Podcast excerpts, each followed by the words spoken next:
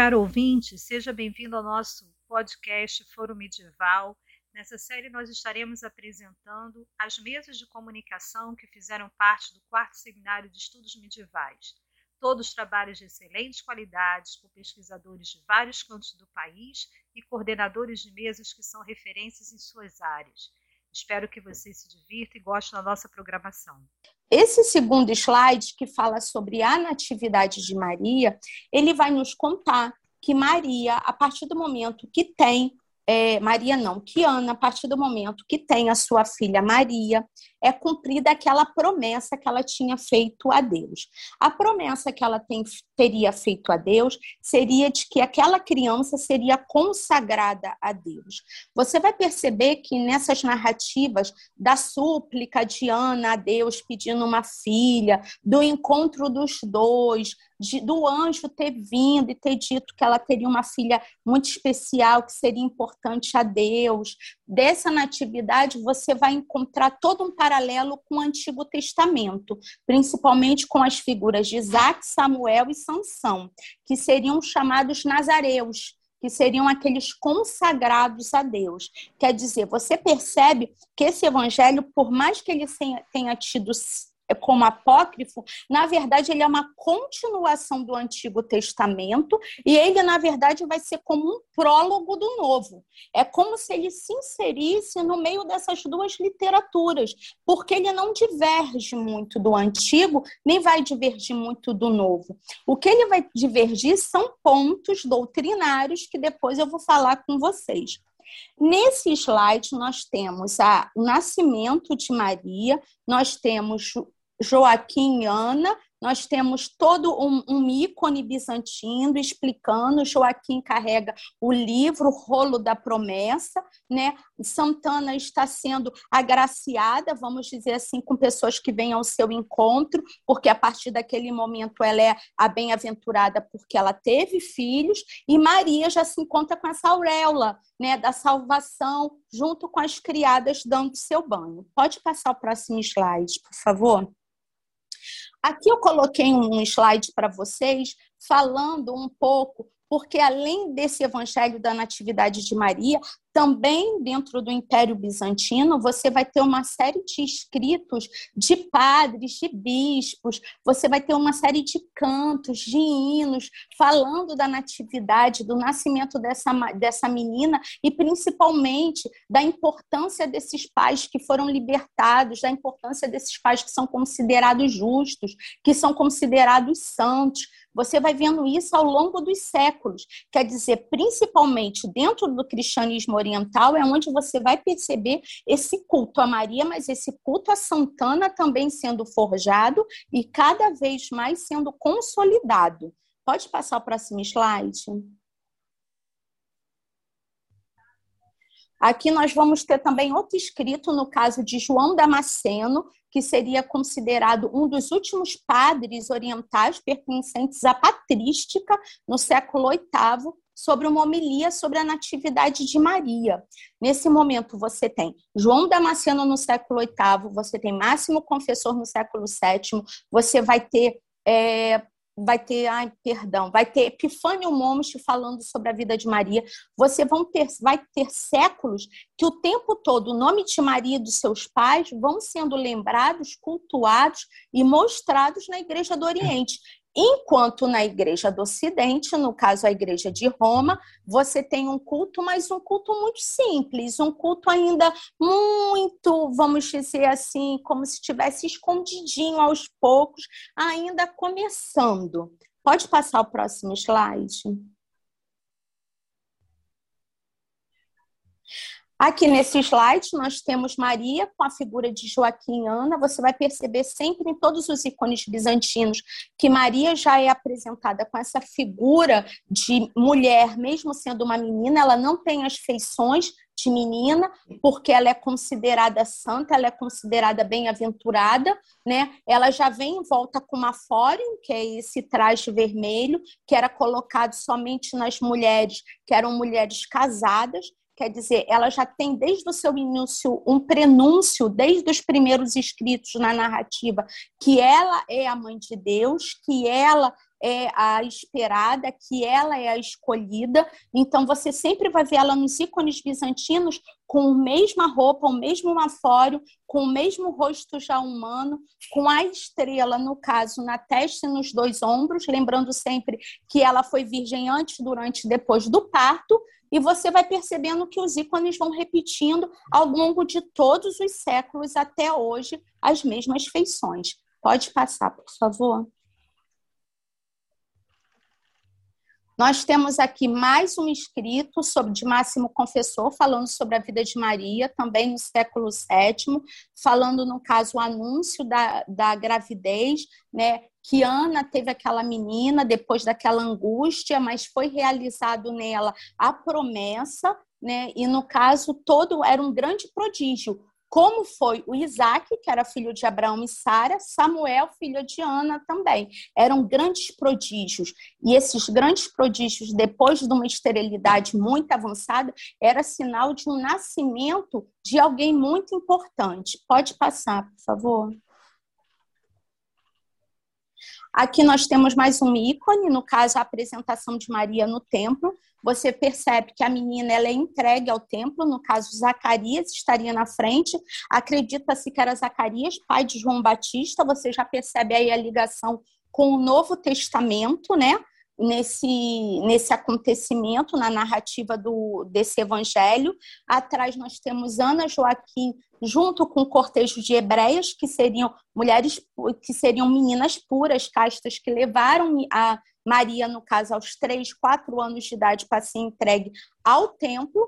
Por trás você já tem outra cena, que é Maria sendo saudada pelo anjo, quando vem dizer que ela anuncia que ela seria a mãe de Salvador.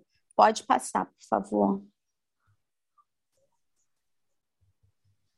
Eu coloquei mais um texto para vocês, que é a apresentação de Maria no Templo, é um condáquio, no caso é como se fosse um canto, um hino muito utilizado dentro da igreja bizantina por Jorge Nógrafo, que ele é muito importante dentro dessa liturgia, falando novamente sobre Maria, a importância dela e ela como um tabernáculo sobre celestial, aquela que daria luz a Deus. Pode passar, por favor.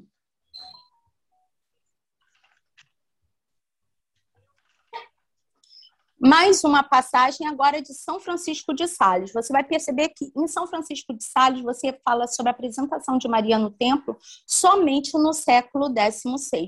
Enquanto na liturgia oriental bizantina você tem desde o século VI, VII e VIII falando sobre ela.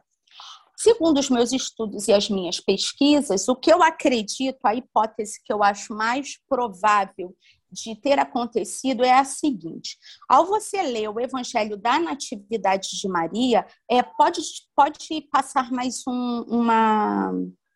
Pode passar mais um slide. Né? Ao você ler o Evangelho da Natividade de Maria, você vai perceber que, apesar dele ser uma continuação do Antigo e um prenúncio do Novo Testamento, um prólogo do Novo Testamento, você vai encontrar ali ideias que foram consideradas heréticas pela Igreja de Roma durante muitos séculos. E até hoje, quem participa de uma festa dedicada a Santana, vamos dizer assim, que foi agora dia 26 de julho na igreja de Roma, que foi comemorada, você vai perceber que o proto-evangelho de Tiago, ele é falado, ele é cultuado, ele é dito no, no dia, no caso da celebração da santa, mas ele não é narrado todo. São partes dele que são colocadas. Por quê? Porque com o proto-evangelho de Tiago, você vai perceber que em determinadas, determinadas partes dele, você vai ter algumas discordâncias. Por exemplo, o proto-evangelho ele vai dizer que, no caso, quando José recebe Maria, na verdade, ele era um viúvo, pai, pai de muitos filhos, né? Recebe Maria já numa idade avançada, mas a princípio ele não iria receber nossa é, é, a Virgem, né, não iria receber aquela menina que tinha 13 anos. Na verdade, ele é escolhido, vamos dizer assim, por sorte, entre os homens considerados justos, entre os homens considerados leais ao templo, e fica ele incumbido o recebimento da Virgem, né, para que aquela Virgem fosse morar na casa dele e, e, e, tivesse ele como esposo, porque ela já teria 13, 14 anos de idade, suas regras já estavam descendo, então ela estaria impura de continuar no templo. E segundo a Igreja de Roma, desde Jerônimo, na verdade, os filhos de Jesus, que na passagem bíblica falam, não seriam irmãos de Jesus, seriam parentes. Enquanto a Igreja de Liturgia Bizantina entende que aqueles que aquela família de Jesus que se apresenta no Novo Testamento eram filhos de José, não filhos de Maria, mas filhos de José, que era viúvo. Então você vai perceber que existem discrepâncias de acordo com posições teológicas. E de acordo com essas posições teológicas, principalmente depois de São Jerônimo, já no século IV e no V, é estabelecido pela Igreja de Roma que aqueles irmãos no caso, eram parentes, e é estabelecido outros aspectos também teológicos. Então, o que acontece?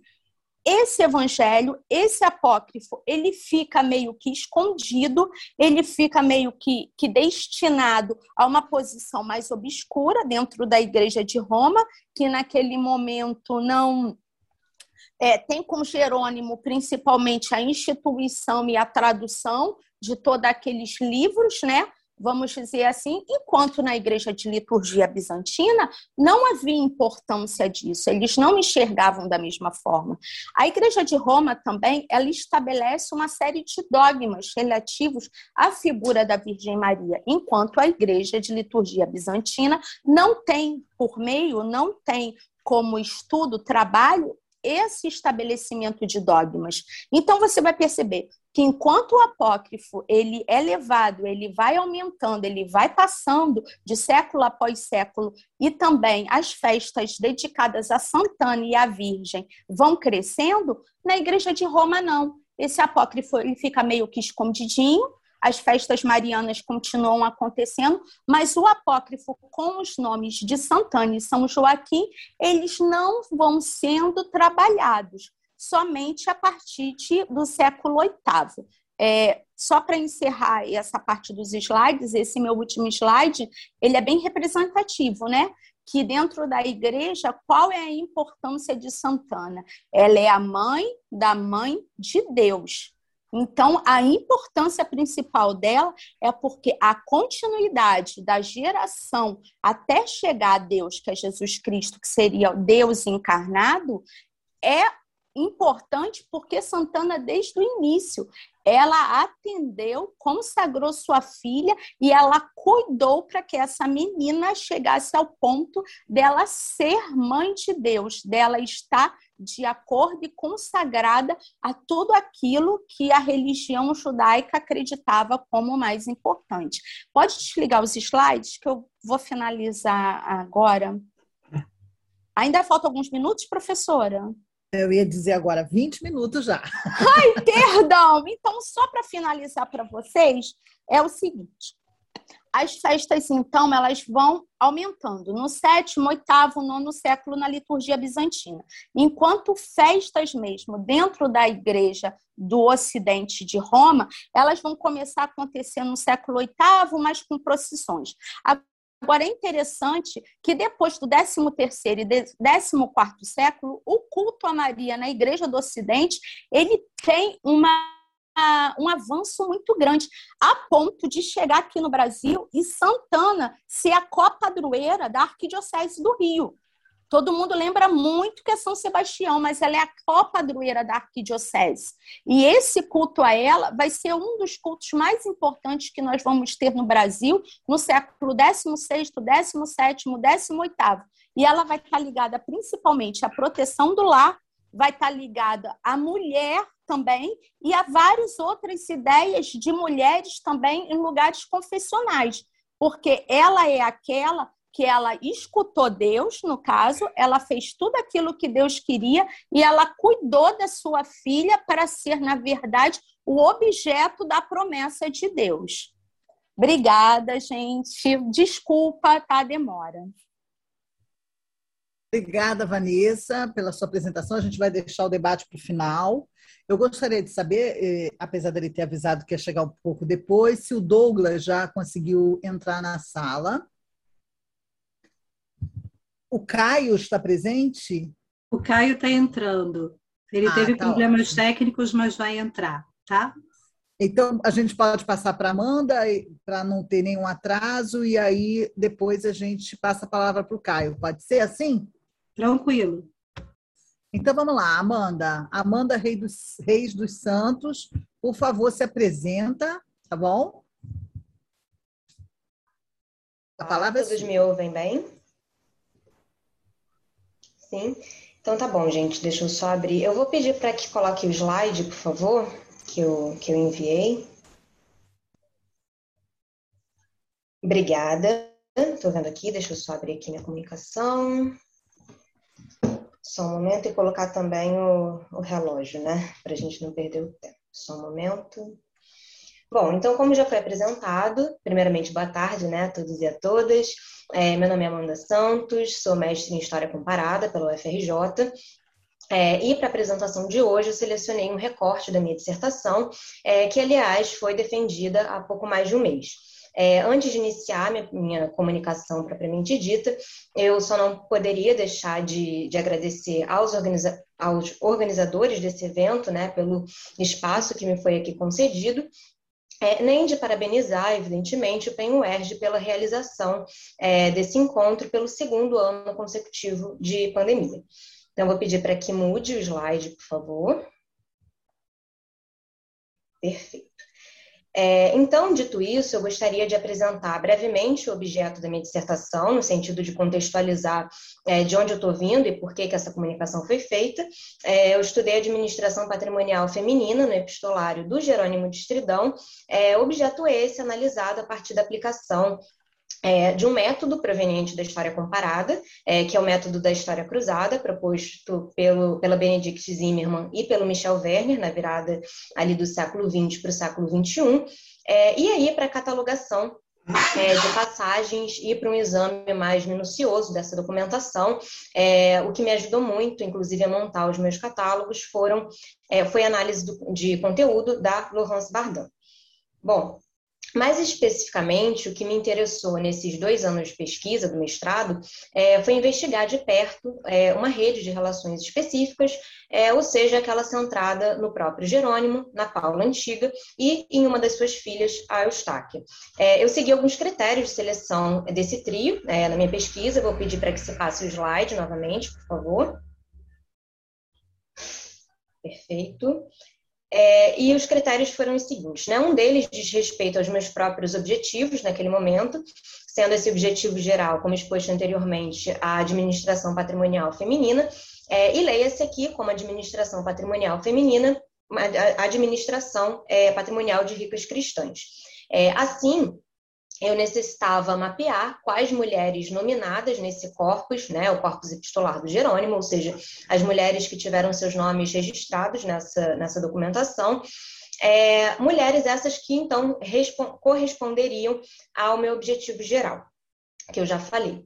É, além disso, o fato é, de Paula e Eustáquio aparecerem com frequência no epistolário é, do Jerônimo foi decisivo para eu me debruçar nesse trio é, e, por fim, essas damas romanas foram justamente se estabelecer é, com o monge em Belém, após ali um embrólio em Roma resultar na expulsão de Jerônimo da cidade, que é um assunto que a gente vai ver é, mais detidamente daqui a pouquinho.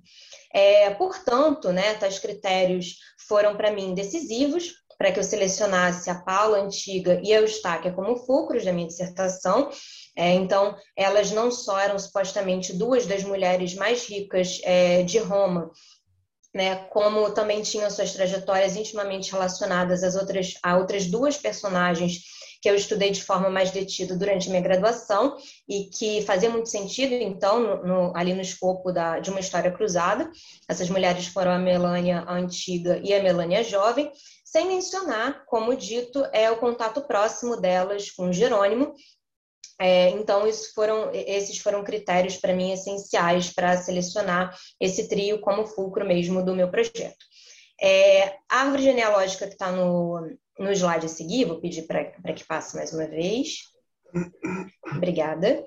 É, então, essa árvore genealógica revela essas conexões que eu, que eu acabei de falar. É, como vocês podem notar, a gens de ambas as, ambas as Melânias, né, ela se imbrica bastante a de Marcela e a da própria Paula, que foram duas figuras de grande relevância do chamado Círculo do Aventino, é, que foi o local onde Jerônimo havia investido seus esforços ao regressar a Roma em 383, né, após ali alguns anos como cenobita é, no Oriente.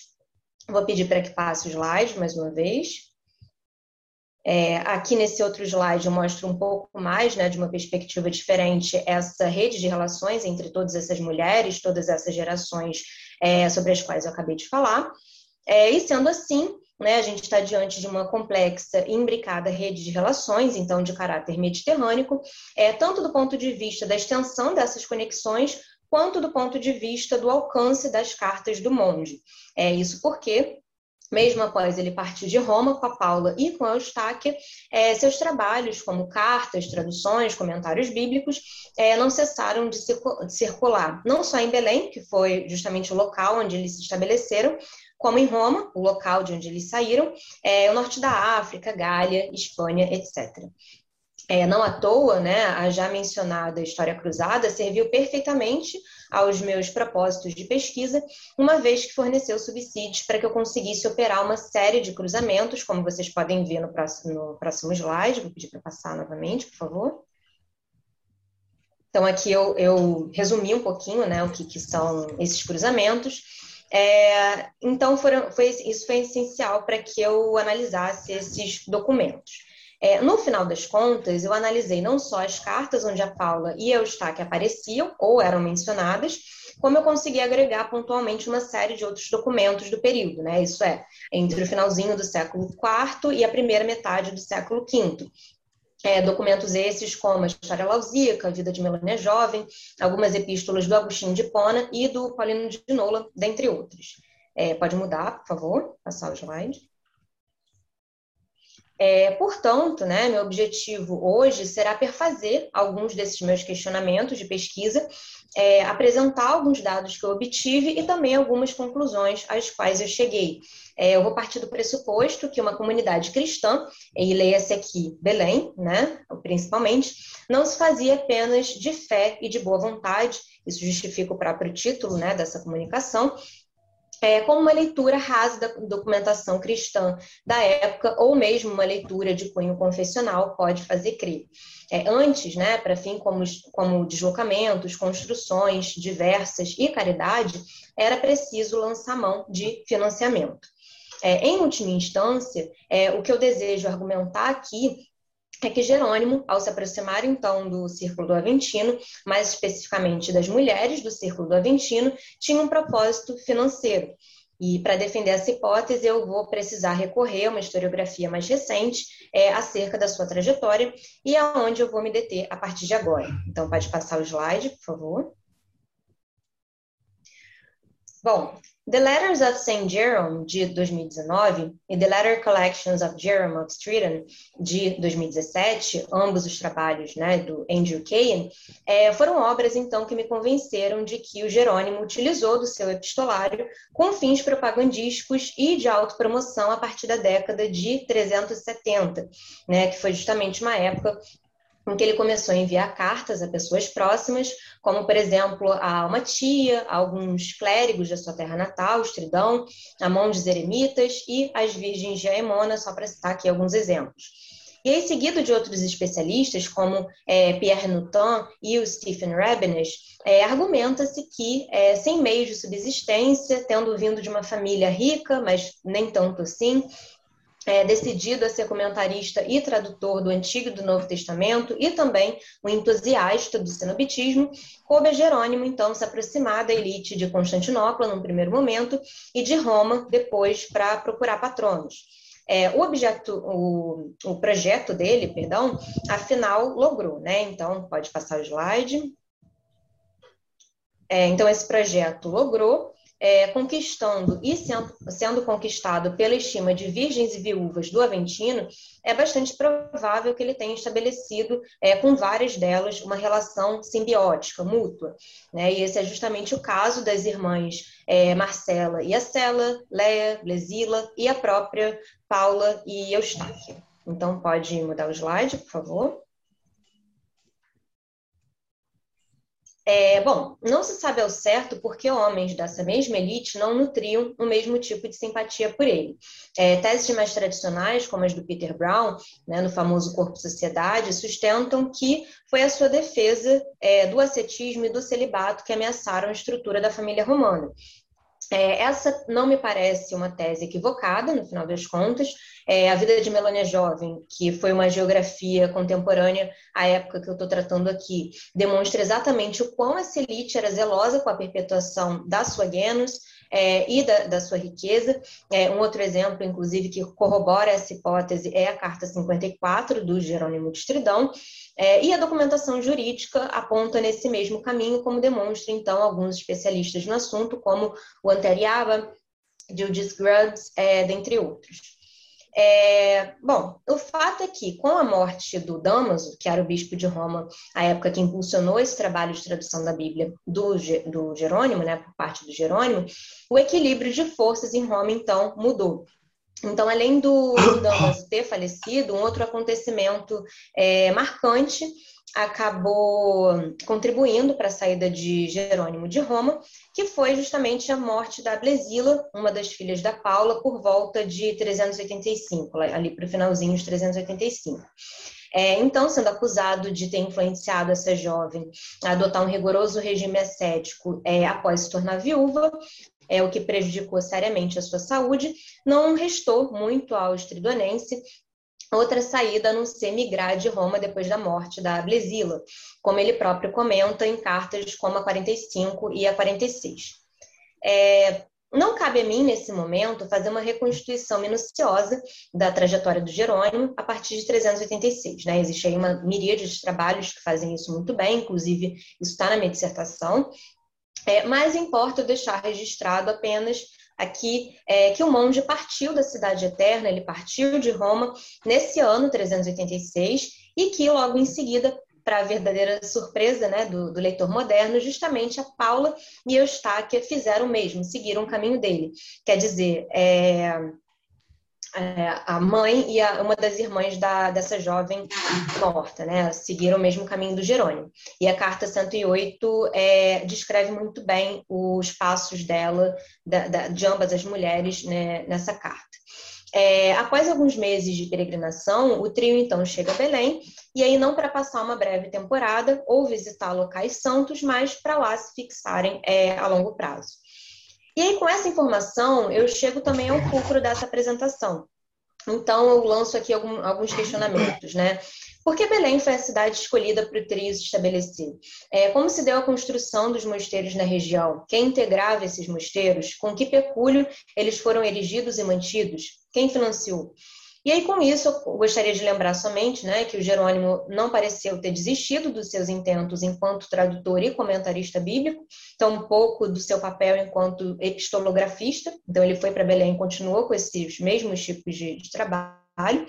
E a Paula, por sua vez, não abandonou sua função materna. Então, ela partiu de Roma, certamente, mas é, não sem deixar dois filhos ainda jovens lá em Roma, ao que tudo indica para perpetuarem a linhagem da família. E isso também está muito bem documentado na carta é, 108. Então, pode mudar o slide, por favor. É, bom, dos muitos caminhos possíveis para se responder a esses questionamentos que eu acabei de lançar, importa retomar aqui dois deles. Primeiramente, ressaltar que, de maneira muito enigmática, é, o Jerônimo cessa de escrever epístolas entre 386 e 392, lacuna essa que historiadores como Pierre Nottin, Yves-Marie Duval e o Andrew Cain já tentaram preencher com diferentes hipóteses. Curiosamente, a primeira carta é, remetida após esse interlúdio, que é a carta 47, vai para um casal de irmãos em Roma convidando-os então para visitarem a Terra Santa. É, a priori, essa informação seria irrelevante mas o levantamento de dados da minha pesquisa demonstrou que pelo menos 10 outras menções a visitas a Belém, a Terra Santa, foram enviadas a partir de então, como eu mostrei, no, inclusive no slide anterior. É, aliás, o contato com Roma é, e a extensão dessas cartas a Gália, Espanha, norte da África, também são marcantes para esse período. É, então, o meu posicionamento é de que o Jerônimo buscou na epistolografia meios, perdão, meios de divulgação do seu trabalho e da construção é, do mosteiro e de algumas outras construções em Belém, e aí as cartas 66, 77 e o Tratado Adversus é, é, são documentos dos mais ricos para sustentar esse argumento. Um outro caminho diz respeito ao fato de que, é, uma geração antes, a Melania Antiga e o Rufino tinham se estabelecido é, a poucos quilômetros dali, no Monte das Oliveiras. É, novamente, é, lançando mão de cruzamentos, eu consegui observar que Paula, a filha, e Jerônimo se encontraram com ambos a caminho de Belém, e por meio de inferências é possível conjecturar se esse encontro não gerou, então, uma, uma troca de informações é, valiosas sobre gestão monástica na região. É, afinal, a Melânia Antiga foi pioneira nesse tipo de assentamento no Oriente, sendo seguida justamente pela Paula Antiga e mais tarde também pela Paula Jovem e pela Melânia Jovem, como a geografia do Gerontius é, demonstra. Pode mudar o slide, por favor? É, já me encaminhando então para as minhas conclusões, é, conclui-se assim né, que a construção dos mosteiros no Oriente entre os séculos IV e V foi resultado de uma ampla rede de conexões de caráter mediterrâneo e que as mulheres de elite, como as mencionadas anteriormente, estiveram no centro desse processo. Apesar da gente não dispor de muitas informações quantitativas sobre o quanto se gastava para erigir e manter mosteiros, xenodóquios, hospitais, nem é, dados quantitativos sobre a economia local, pelo menos na literatura, é, é, possível fazer algumas inferências qualitativas, como, por exemplo, que a renda desse, desses estabelecimentos era obtida por meio de pequenas somas deixadas por peregrinos. É, e isso, pelo menos, a gente infere a partir da trajetória da própria Paula, Egéria, da Fabiola, por exemplo, na carta 77, dentre outros. É, também é provável que mulheres como as Melânias e ambas as Paulas é, fornecessem pecúlio do seu próprio bolso para sustentar empreitadas como essa. E aí o fato da Paula ter se endividado ao longo desse processo é um indício importante. É, em conclusão, existe uma miríade de formas da gente estudar a administração patrimonial feminina na Antiguidade Tardia, e dentre elas está é, tá a construção e manutenção de mosteiros, hospitais, albergues para transeuntes, é, por exemplo, né, só para citar alguns exemplos mas essa é somente uma, uma faceta em meio é uma rede de relações muito mais complexa, que envolvia questões familiares e de sucessão, é, esmolas, questões financeiras, relações financeiras, é, debates morais acerca do destino das riquezas nos escritos cristãos e por aí vai. É, o objetivo dessa apresentação foi, então, de mostrar é, algumas perguntas é, a respeito do tema e os caminhos possíveis para se desenvolver uma pesquisa em economia tardo-antiga com foco em mulheres. É, no caso específico do meu mestrado, esse assunto foi investigado à luz da história das mulheres e de gênero, eu me baseei sobretudo é, nos trabalhos de Elizabeth Clarke, é, e com base também nos métodos da história cruzada e da análise de conteúdo. É, por uma questão de limitação de tempo, eu decidi não me aprofundar muito no quadro teórico-metodológico, mas eu acho importante, ao menos, é, citá-los nesse momento. É, finalizo com isso a minha exposição aqui Agradeço é, pela, pela escuta de, de vocês, pela atenção, e quaisquer dúvidas, comentários, críticas, só perguntar ao final dessa mesa, se a gente tiver tempo. É, muito obrigada. Muito obrigada, Amanda. Você ficou, né? Inclusive, te sobrou uns, uns dois minutinhos, tá? É, que bom. que bom muito que obrigada. É, eu vou passar a palavra agora ao Douglas, que já chegou na sala. É, a palavra é sua, por favor, se apresente. E... Olá, conseguem me ouvir? Sim, eu vou contar seu tempo. Você tem, você tem até 20 minutos, tá? Tudo bem. É, eu vou fazer uma sinalização quando estiverem faltando cinco com esse papelzinho amarelo, tá? tá para não te interromper. E você tem 20 minutos que eu vou começar a contar agora. É, antes de mais nada, obrigado a todos e a todas aqui presentes pelo aceite para participar do evento. Momentos como esse enriquecem e nos colocam em contato, não apenas com colegas, mas também com outras perspectivas que muitas das vezes o exercício de pesquisa nos deixa, às vezes, um pouco cegos. E gostaria de dizer que o meu atraso se deve ao fato que eu só consegui sair da escola agora, aonde coleciono. Eu saí direto e, enfim, tive que me atrasar um pouco. Para não perder muito o, o fio da, da, meada da minha apresentação, eu preparei um texto e eu gostaria de lê-lo aqui, é, pontuando algumas ideias de um exercício de reflexão que eu venho desenvolvendo junto à minha tese de doutorado no programa de pós-graduação em História da Universidade Federal de Mato Grosso. E é um processo que já está se caminhando para a sua defesa, se tudo der certo, já no ano de 2022. Bem, o exercício da escrita geográfica consiste em tecer uma narrativa edificante, capaz de ordenar o passado em torno de uma causa, de um sentido e de uma prática. O agiógrafo dispõe o passado como uma trama dotada de uma estrutura sequencial, mas com um objetivo: marcar o processo de conversão de uma personagem cujos atos e ações orientam-se para uma vida exemplar. A geografia, e aqui eu coloco também a geografia minorita, do qual eu investigo ao longo da minha tese, é uma escrita que oscila entre a ficção e a literatura, e cujo principal objetivo reside precisamente na capacidade de ordenar e organizar um significado, no qual o desenvolvimento dos parágrafos e sucessões das linhas preparam para o estabelecimento de um dado objetivo. O real precisa ser ficcionado para ser pensado. Quando a Ordem dos Frades Menores mobiliza esforço para a redação da primeira vita sobre Francisco de Assis, por ocasião da sua morte e canonização, da sua morte e canonização, Tomás de Celano, o responsável por tal tarefa, formulou conexões entre a apresentação dos fatos reais, concretos e as formas de inteligibilidade por meio de sua escrita o real apresentado não corresponde ao real que determina sua produção, para utilizar aqui uma expressão bem sertoniana. A narrativa ocupa o presente e o organiza. Oculta o presente e o organiza. Quando se trata de uma geografia, o relato textual não visa apresentar a realidade, mas sim produzir um efeito sobre ela. Desse modo, a escrita de Celano atende ao interesse que o legitima e organiza. Qual é esse interesse, no entanto? precisamente a construção de uma comunidade emocional. A geografia de Celano mobiliza o corpo e o espírito em torno das emoções, afetos e sentimentos em comuns, que são valorizados pelos frades. Existe uma forte noção de comunidade, pois tais emoções não são apenas socialmente construídas, como também sustentam e endossam sistemas culturais e também informam as relações humanas. A emoção agiografada cumpre uma função fundamental. Criou modelos de normas que estabeleceram possibilidades de estruturação de aspectos centrais para a vida minorita. A emoção, enquanto representação, visa fundamentar e movimentar ações, gestos e corpo em torno de uma experiência que é sobretudo social. Para Bárbara Rosenwein, o historiador das emoções deve não apenas atentar para a emoção em si, mas para o seu produto social.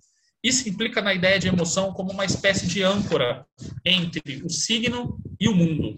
Amparado nessa ideia, concebo as emoções ser tratadas nas fontes geográficas, especificamente aqui na Vita Prima de Tomás de Celano, para além das simples manifestações biológicas e, sobretudo, e o mais interessante, para a sua possibilidade de construção de discursos. Portanto, acredito que a geografia de Celano fundamenta um exercício de representação política da imagem da ordem a partir da mobilização das emoções e sentimentos idealizados para os frades. O trecho que eu trago é um recorte de alguns dos exemplos que eu trabalhei, que eu venho trabalhando junto à minha tese. O amor e a alegria para com toda a criação, a descrição de sua pessoa.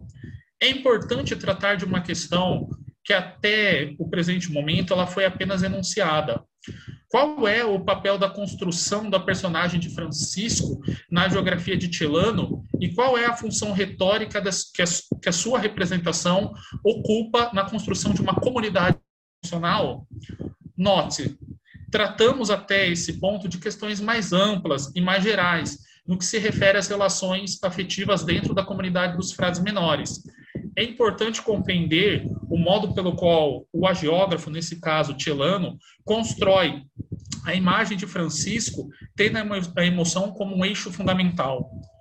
Como a, a geografia é também um domínio da arte, da ficção e da literatura, é preciso problematizar a questão da personagem. E nesse caso, a personagem é um elemento fundamental para a própria trama narrativa. É, de acordo com Beth Brady, para tal questão é importante considerar dois aspectos fundamentais. O primeiro é que, antes de tudo, trata-se de um problema linguístico, a ideia do personagem, e que não existe fora das palavras. E, por fim, que um personagem representa pessoas. Ora, se tais pontos estiverem corretos, Francisco é uma personagem na geografia de Tilano que se encontra no domínio da escrita e que se refere também a alguém real e histórico que de fato existiu, sendo, portanto, um, ref, um, reflexo humano, como também afirma Moça de, é, Massá Moisés em seu dicionário dos termos literários. Enquanto um ser que habita uma narrativa, ele guarda uma relação de semelhança com os seres humanos, a própria poética de Aristóteles é um tratado sobre o discurso literário que evidencia a força mimética de uma personagem enquanto capacidade de recriar o real por meio de uma analogia. A partir dessas considerações, eu gostaria de tratar especificamente a passagem do capítulo 29 da Vita Prima, que é intitulada Do Amor pelo Criador, dedicava a todas as criaturas e da descrição de sua personalidade e de seu aspecto exterior cito o trecho do Celano em específico. Seria muito longo e praticamente impossível enumerar e descrever tudo que o glorioso Pai São Francisco fez e ensinou durante a sua vida. Como contar o afeto que tinha para com todos, a todas as coisas de Deus? Quem seria capaz de mostrar a doçura que sentia quando contemplava nas criaturas a sabedoria, o poder e a bondade do Criador? Ao ver o sol, a lua e as estrelas e o firmamento, enchia-se muitas vezes de alegria admirável e inaudita. Piedade simples, simplicidade piedosa. Tinha um amor enorme até pelos vermes, por ter lido sobre o Salvador. Só um verme e não um homem. Recolhia-o por isso no caminho e os colocava em lugar escuro, seguro, para não serem pisados pelo que passavam. Que poderei dizer mais sobre as outras criaturas inferiores, se até para as abelhas, para as que não se desfalecessem no rigor do frio, fazia dar mel ou vinho de primeira? A operosidade e o engenho da, das abelhas exaltavam-no a tal grande louvor de Deus que muitas vezes passou o dia louvando a elas e as outras criaturas. Como os três jovens de antigamente, colocados na fornalha em brasa, sentiram-se convidados por todos os elementos para louvar e glorificar o Criador de todas as coisas. Também este homem, cheio do Espírito de Deus, não cessava de glorificar, louvar e bendizer o Criador e conservador do universo por meio de todos os elementos e criaturas. Desde, desde as primeiras linhas da geografia, Celano associa a personagem de Francisco com as emoções do amor e da alegria para com toda a criação. O afeto é nutrido e sentido em relação a todas as coisas de Deus. Contemplar o céu, o sol e a lua era em si o motivo de uma alegria inaudita. A ficção do texto implica, a partir da leitura e também da audição, um sentimento de empatia aproximação com o sagrado e tudo aquilo que o cerca, quase como se a criação fosse um reflexo da imagem de Deus, uma mimese que provoca alegria. Essa devoção é explícita ao demonstrar a preocupação com a segurança das menores criaturas. O topos retórico é definido claramente. O louvor e a glorificação junto a Deus é fonte de alegria terrena. A ordem dos frades menores, personificada na personagem de Francisco, é uma forma de porta-voz do princípio de orientação de todos os homens. O caminho que leva a Deus precisa ser trilhado a partir da alegria compartilhada, a partir da integração com toda a criação. Em seguida, Celano escreve: Que alegria a sua diante das flores ao admirar-lhes a delicada forma ou aspirar o suave perfume. Passava imediatamente a pensar na beleza daquela flor que brotou da raiz de Jessé no templo esplendoroso da primavera e com seu perfume ressuscitou milhares de mortos. Quando encontrava muitas flores juntas, pregava para ela e as convidava ao louvor ao Senhor, como se fossem seres racionais. Da mesma maneira, convidava com muita simplicidade os trigais e as vinhas, as pedras, os bosques e tudo que há de bonito nos campos, as nascentes e tudo o que há de verde nos jardins. A terra e o fogo, o ar e o vento, para que tivessem muito amor e louvassem generosamente ao Senhor. Afinal, chamava todas as criaturas de irmãs, intuindo seus segredos de maneira especial, por ninguém experimentada porque na verdade parecia já estar gozando a liberdade gloriosa dos filhos de Deus.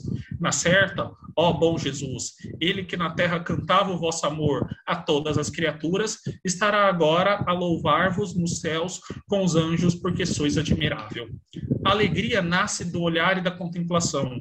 O efeito visual e também o olfato provoca admiração. A ligação com os sentidos é explicitada pela capacidade plástica do corpo. O rosto e o corpo constituem a cena onde se leem tantos os sinais que dizem a emoção quanto a função assumida na interação.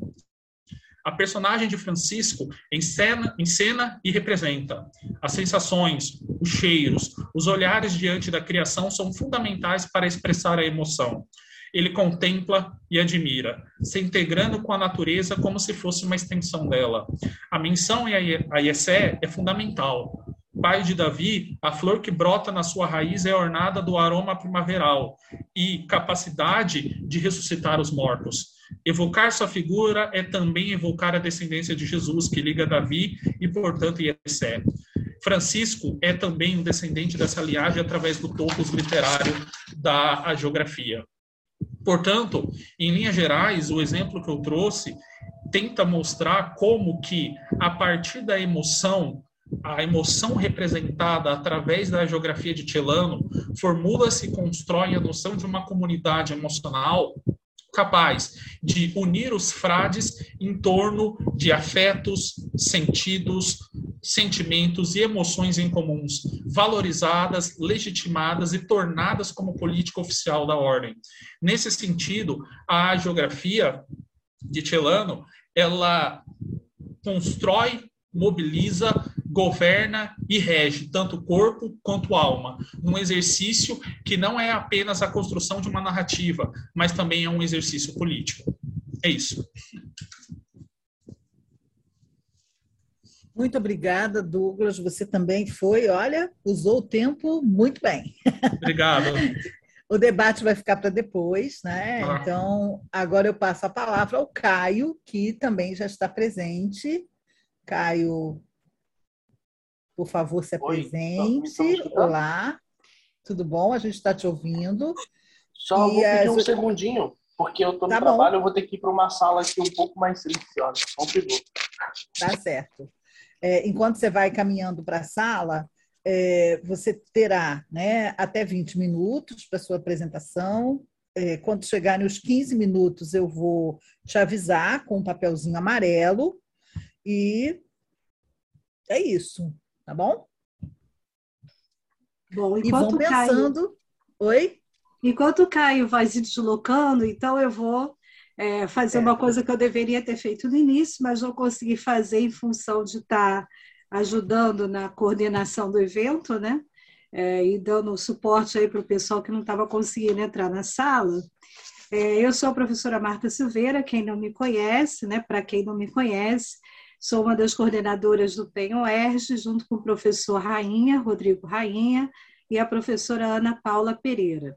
Então, em nome de, da nossa equipe, né, toda do PEN-UERJ, agradeço muito a vocês por estarem aqui, por prestigiarem o nosso evento, porque, na verdade, o evento é feito para isso, né? É para vocês, é para a gente trocar ideias, é para a gente debater temas de estudos, então é para a gente ter oportunidade de falar das nossas pesquisas. Então, eu queria agradecer a todos que estão aqui presentes, esperando que nesse primeiro dia de evento, né? Esse é só o primeiro, nós temos a semana inteira.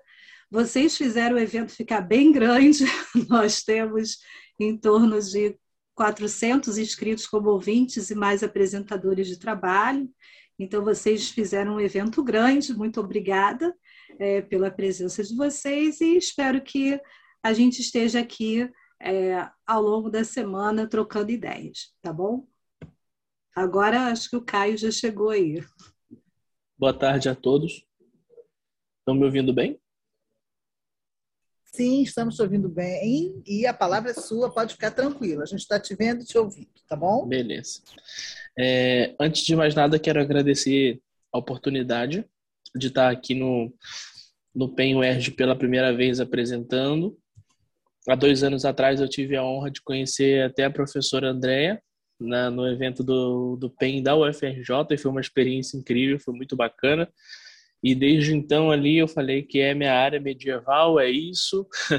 Na época eu estava no segundo ano, aí ano passado por questões do Covid eu não consegui manter a faculdade, mas agora eu estou no terceiro ano. No cronograma ali estava marcando que eu, marcado que eu sou da UFPR, mas eu sou da Unespar, na verdade.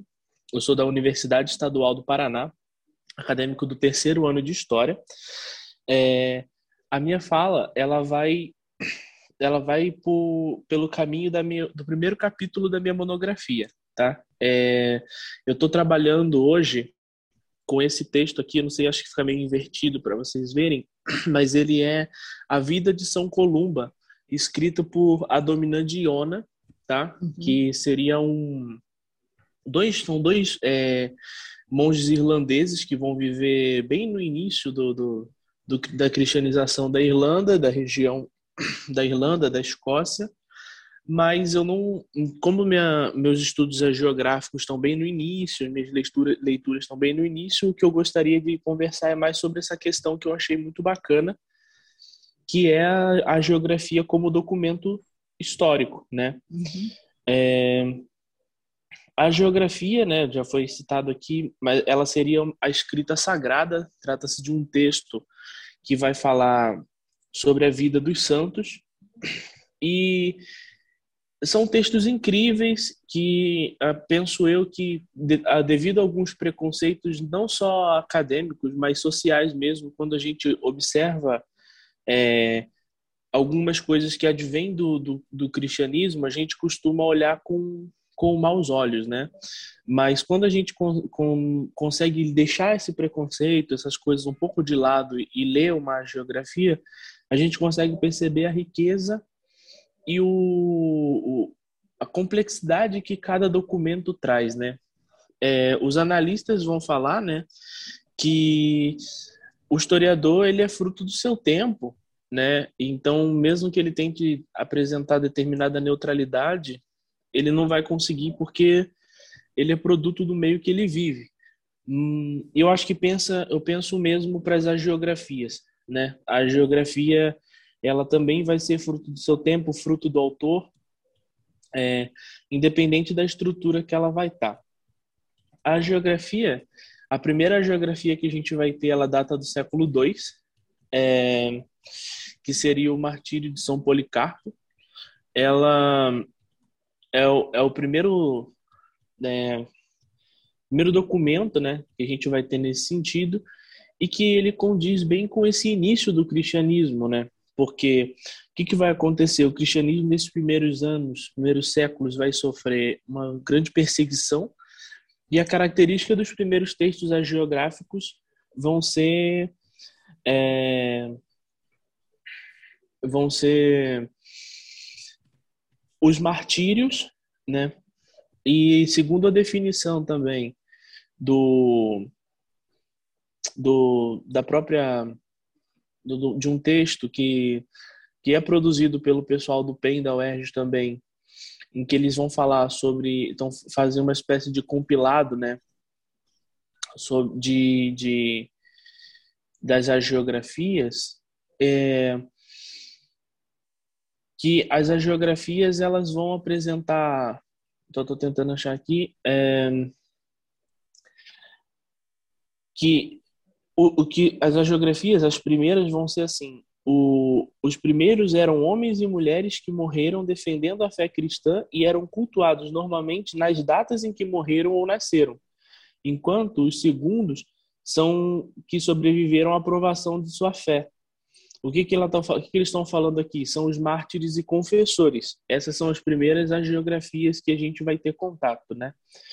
Conforme o cristianismo vai se, vai se aprofundando na sociedade, as agiografias vão mudando sua característica e os mártires vão ficando meio meio que para trás. E aí tem uma das uma da, dos textos que eu uso também como bibliografia é esse livro aqui, que é, é ele está em espanhol do Fernando Boens Vallejo, é, em tradução livre aqui, né? A geografia como gênero literário na Idade Média, tipologia de doces vidas individuais castelhana. Dentro dessa obra, ele vai falar bastante sobre as agiografias, né, é, dentro desse contexto espanhol, ele vai fazer um recorte é, das características das agiografias, principalmente ali a partir do século VIII até determinado momento do século XIII e tal. E o, o Fernando Banhos Valeu, ele vai, ele vai apresentar muito bem é, como que essas agiografias vão mudando, porque conforme o cristianismo acaba se colocando dentro da sociedade, já não é mais necessária a questão do mártir. E aí a gente pensa justamente a questão que o Peter Brown vai falar, que é a função social do santo. E por que, que a geografia vai mudar essa característica? Porque a geografia, como o santo, ela tem um papel social. As geografias que hoje a gente usa como documento histórico, é, elas antes circulavam na mão das pessoas e as pessoas usavam aquilo como modelo de sociedade. Muitas delas vão ter caráter moral, ético e vão tentar passar algumas lições mesmo. Então, as geografias elas vão apresentando mudanças ao decorrer da história, né? Uhum. É... Quando quando a gente chega ali mais ou menos no século XVI, XVII, vão surgir um grupo de, de, de estudiosos que são os bolandistas, né? Os bolandistas vão fazer grandes compilados de, de geografias e vão publicar através de atas e tal, e, e gera uma espécie de corrente né, de estudiosos das geografias. E aí a gente vai chegando no ponto que eu que é o que eu que é o que eu quero apontar aqui e problematizar para a gente discutir, né? O Delehay, que é um homem que eu não sei se é assim que pronuncia o nome, perdoe se estiver errado, mas o Delehay é um homem que, que é um bolandista, né? Que vai viver no início do século XX e ele é talvez um dos principais, se não o, mas ele é um dos principais, sem dúvida, nomes dos estudos geográficos. Né? Ele vai fazer também grandes textos compilados, é uma pessoa muito importante. Hipólito Delehay. É... Perdão. É... Sobre o, o, essa, essa, essa primeira geografia né, que a gente vai encontrar, que é o, o Martírio de São Policarpo, o Delehay vai falar o seguinte, aspas para o Delehay, é o mais antigo documento hagiográfico que possuímos, e não há uma só voz para dizer que existe outro mais belo. Basta relê-lo e pesar cada frase para se persuadir de que esta narração é a que pretende ser a relação de um contemporâneo que conheceu o Marte, o viu no meio das chamas, tocou com suas mãos é, os restos do santo corpo.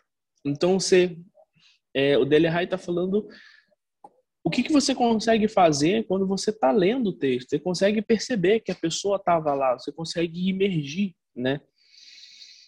É, dentro também do, desse texto do Fernando Banhos Valerro, existe uma definição de geografia que o Delehai vai fazer, e aqui esse texto está em francês, então a tradução que eu vou fazer aqui ela é livre também.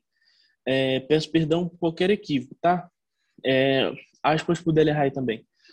O documento deve ter um caráter estritamente religioso e se propor a um objetivo de edificação. Portanto, é necessário reservar esse nome a todo monumento escrito, inspirado pelo culto dos santos e destinado à sua promoção. O que importa é acentuar desde o início essa distinção entre a geografia e a história. A obra geográfica pode ser histórica, mas ela não é necessariamente. Ela pode reverter todas as formas literárias próprias a glorificar os santos após a revelação oficial, adaptada ao uso de fiéis até a composição poética, a mais exuberante e a mais completa, é, desgarrada da realidade. Deleuze vai falar isso aqui é, justamente ali pelo início do século XX. Só que assim, é, não, não vou, jamais vamos falar que o Deleuze está errado aqui e a gente tem que entender que ele é o que o contexto dele faz com que ele traga essa visão. Mas eu quero pegar aqui justamente uma frase. A obra geográfica pode ser histórica, mas ela não é necessariamente. O que ele está dizendo? É que, como ele é pro fruto do tempo dele, ele, com um pensamento positivista historicista, ele está trazendo que a geografia ela não pode ser um, um, documento histórico sempre, porque ela nem sempre traz um, o fato corrido. Só que depois, com os análises, quando a gente vai entender as mentalidades e outras maneiras de trabalhar o documento histórico, é aí que a gente vai perceber que sim, talvez, talvez, todas as geografias sejam históricas. O que vai importar é a sua pergunta e a sua maneira de trabalhar e o arsenal teórico metodológico que vai te acompanhar.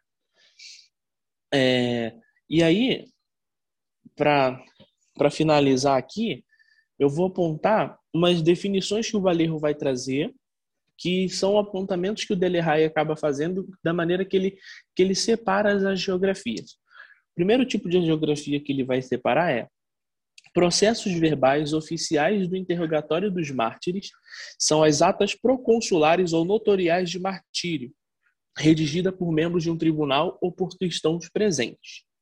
Uma segunda categoria de atas compreende a relatos de testemunhas oculares confiáveis ou contemporâneos bem informados.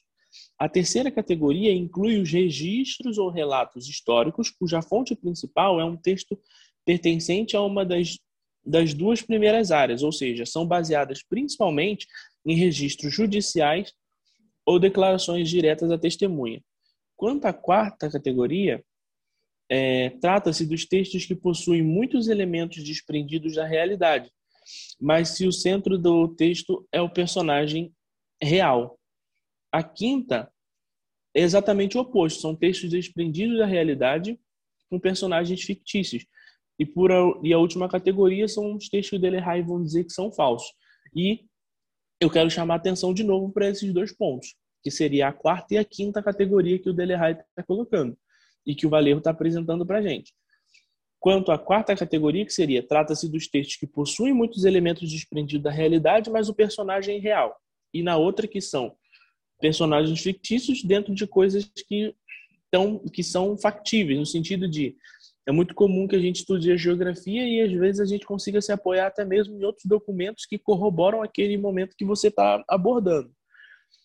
E aí o que, que acontece? Né? É,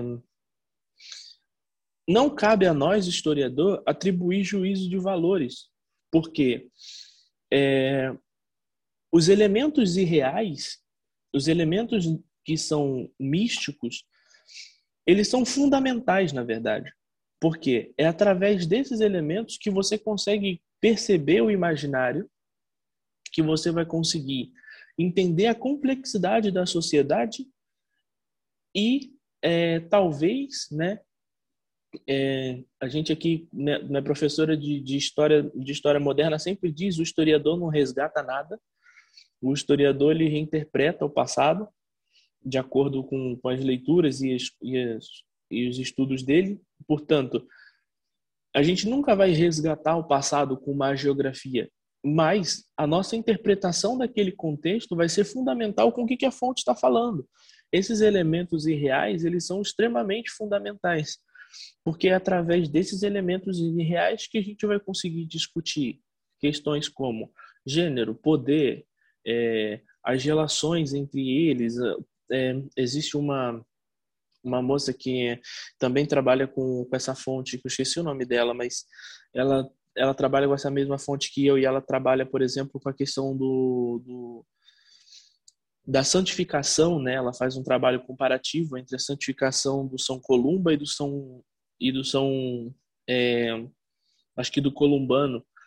Então, Para você conseguir debater e perceber esses elementos, os elementos irreais das agiografias são fundamentais.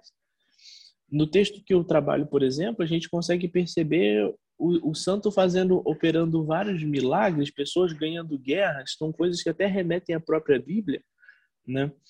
É, às vezes o santo reproduzindo coisas que a Bíblia já apresentou com outras pessoas e isso são são questões extremamente é, importantes.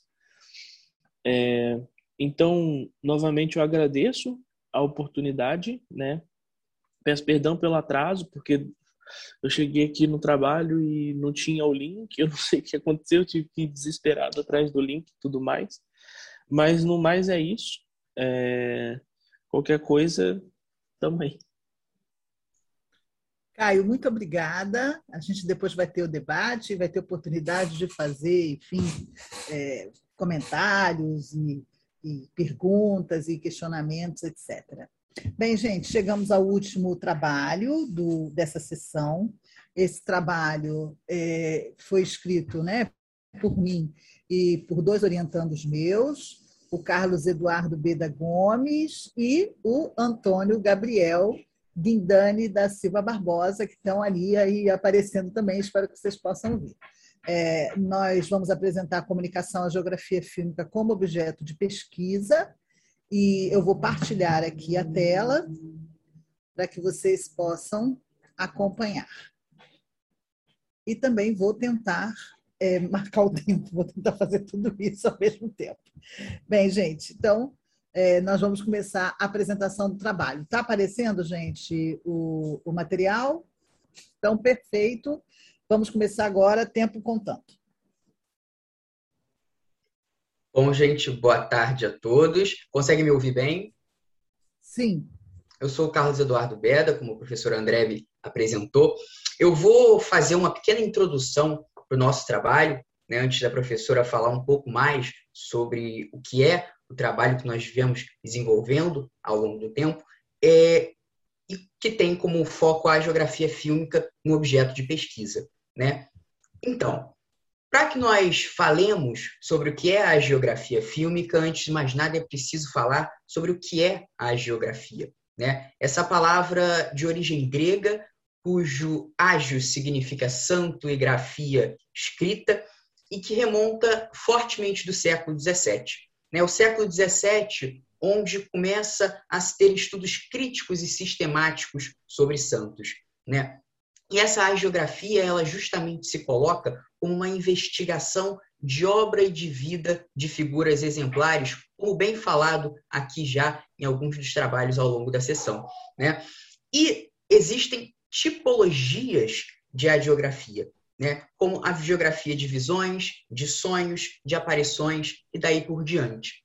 E dentro dessas tipologias, a gente nota a presença de textos agiográficos e de campos de estudos mais amplos da geografia, que é onde a geografia fílmica se enquadra.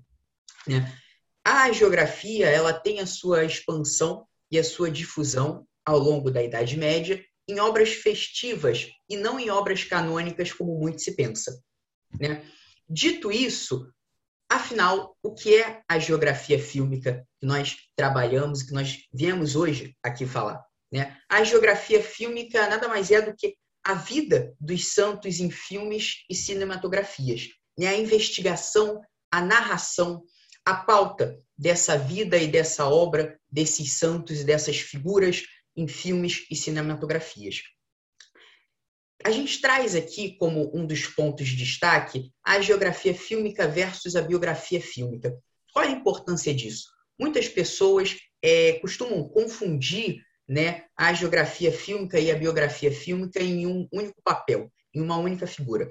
E cabe aqui fazer uma distinção. Não, não é bem assim. Né? A geografia fílmica ela se traduz na descrição e no estudo da vida e da trajetória de um santo, enquanto as biografias fílmicas elas trabalham mais no campo da ilustração e na narração da vida desses sujeitos. É uma diferença sutil, mas que tem grande relevância para o campo do estudo. Né? E dentro disso, nós temos aí também o estilo comercial e o estilo independente na hora de se produzir essas agiografias fílmicas. O estilo comercial ele está fortemente vinculado a produções cinematográficas de grandes investimentos, voltadas para um público amplamente, como o nome diz, comercial, para venda, para super exibições. Um exemplo disso é o filme que trata da vida de Thomas Becket, que mais para frente será falado sobre pelo Antônio, será abordado aqui, a gente vai poder conhecer um pouco mais. Né? Já a, o estilo independente dessa geografia, ele geralmente trata de produções com baixo custo, né, com baixo investimento e que se propõe a trazer uma nova roupagem, uma nova apresentação, uma nova narração uh, para as agiografias do estilo comercial. Né? Um exemplo claro disso é o filme Domingos à Luz da Igreja. Dando continuidade à nossa apresentação, eu passo a palavra agora para a professora Andréia, que, como eu falei, vai abordar um pouco mais sobre a nossa pesquisa em um ponto de vista mais amplo e melhor. Bem, gente, é, essa atividade né, de fazer um estudo da geografia fílmica é uma atividade ligada a um projeto, o projeto Os Legendários Abreviados Mendicantes, a temática do martírio e a construção medieval da memória de santos venerados no Rio de Janeiro, que é financiado pela FAPERJ por meio do programa Cientistas de Nosso Estado. E a ideia com esse projeto né, é desenvolver é, atividades que possam articular a pesquisa, o ensino e a extensão. E consideramos né, um elemento essencial para essa articulação o cinema, né, a produção fílmica. E aí, é, com os bolsistas, né, porque tanto o Carlos Eduardo quanto o Antônio são bolsistas de iniciação científica, né, é, como uma espécie de subprojeto, né, ou um recorte desse projeto maior, nós temos trabalhado na análise desse material. E essa análise, ela considera ah, não só o filme, mas também os textos medievais é, que circulavam durante o período, é, é, vamos dizer assim, consolidando tradições de santidade, né? o contexto de produção dos filmes também. Além disso, a gente tenta, na medida do possível, refletir um pouquinho sobre a recepção, e por isso as críticas cinematográficas têm sido é, importantes na pesquisa, e também o uso didático. Ah, então, é, é um trabalho árduo, os bolsistas é, realmente é, se dedicam bastante para desenvolver é, todas essas reflexões, e a ideia é que esse subprojeto ele tenha como, além, óbvio, né, da formação de, de pesquisadores, enfim, como produto, a produção de vídeos e também um guia voltado especificamente para os professores, contendo uma síntese daquilo que foi alcançado no decorrer da pesquisa em relação aos textos medievais, ao contexto de produção de fil do filme, a recepção, com sugestões também de uso didático do filme como um todo, ou, do, ou de cenas do filme, de que temas é, o professor pode é, partir ou chegar a partir do filme, etc. E agora eu vou passar a palavra para o Antônio, que vai falar mais um pouquinho, de forma mais específica, do que a gente tem feito. Sim, boa tarde a todos. É, vou falar mais especificamente do filme do Beckett, né? É o Beckett, O Favorito do Rei. É, mas antes de falar em si do filme, de toda a produção, vou apresentar a figura do Beckett, né? Ele era um filho de, fa de, fam é, de família de mercadores normandos, nasceu em Londres em 1918 e teve uma formação como diácono ainda jovem, né? Posteriormente passou a integrar a corte do Henrique II, aconselhando ele e com a, a vacância do, da sede cantuariense, né, que era o principal arcebispado é, da Inglaterra no período, já era a principal é, sede é, da igreja na Inglaterra. O Henrique II, como uma manobra política para aproximar os interesses da igreja com os interesses reais, ele coloca Becket como é, bispo, arcebispo de, de, dessa localidade, né? Mas quando Becket chega no, no, no lugar de arcebispo, né, ele acaba tendo tensões com Henrique II e essas tensões acabam na, no exílio, é, sucede o exílio do, do Becket na França. Né? Ele chega a, a, a, a, disputa, entre os dois chega até o Papa e, e, o Papa acaba intervindo. Ele fica exilado na França por um período. Posteriormente, ele retorna à Inglaterra e um grupo, um secto próximo ao, ao rei Henrique II é, é, acaba indo até a sede da Cantuária e executa ele dentro da catedral. É, logo após a morte do, de Becket, né, é, o círculo eclesiástico próximo a ele passou a produzir é, um extenso material, tanto geográfico quanto imagético, sobre ele, e o culto dele se expandiu é, rapidamente pela, pela Europa, é, motivado por interesses papais, por interesses da própria realeza inglesa, até o, o próprio Henrique II passou a, a incentivar o culto, né? E posteriormente os, os, seus próprios filhos, né, com o casamento da filha dele com o rei é, na Península Ibérica, é, levou o culto para lá, o culto também foi para, para a Itália, então, para a Península Itálica, então, o culto que se espalhou pela Europa de maneira bem, bem rápida. É, e dado esse culto é, famoso na Europa, um nome conhecido, o nome de Becket também passou a, é, quando Jacob de Varazzi foi fazer, foi escrever, compilar suas, suas vidas, né, na Legenda Áurea, ele incluiu a, a vida de Thomas Becket, que é, de fato ajudou é, a, a expandir o culto dele ainda mais, né? Porque a Legenda Áurea acabou sendo um best-seller da, da Idade Média quase, né? Podemos dizer assim. É, a adaptação da vida dele para a dramaturgia como um todo, né? Aconteceu em 1959 com Jean Nou, é, um francês, e escreveu a peça Leonor de Dieu, é, adaptando a, a, trajetória e a vida de Beck de Henrique II é, em, em 1959, como eu falei. Em 1960, essa peça já estava na Broadway é, com o nome de somente Beckett. É, em 64, essa peça foi adaptada para o cinema com o, o, filme Beckett, O Favorito do Rei, dirigido por Peter Greville e contava com autores renomados como Peter O'Toole e Richard Burton. Aí, no caso, né, o enredo do filme, né, a história acompanhou a amizade do Beckett e II, né, mas como a questão da, dramaturgia, da dramaturgiação da, da narrativa, né, os, os personagens Beckett e Henrique II são retratados de, de maneiras opostas, quase, né. O Beckett é de origem saxã, sóbrio em suas ações e inteligente. Já o Henrique, ele é um aristocrata normando, impulsivo e agressivo, né? E ao longo da trama, essas diferenças dos personagens se transformam é, em contradições, distanciam os amigos devido às decisões do monarca, que acabam se tornando rivais, e, a, e o Beckett acaba morrendo também no filme é, por defesa dos, é, das posições eclesiásticas. Né?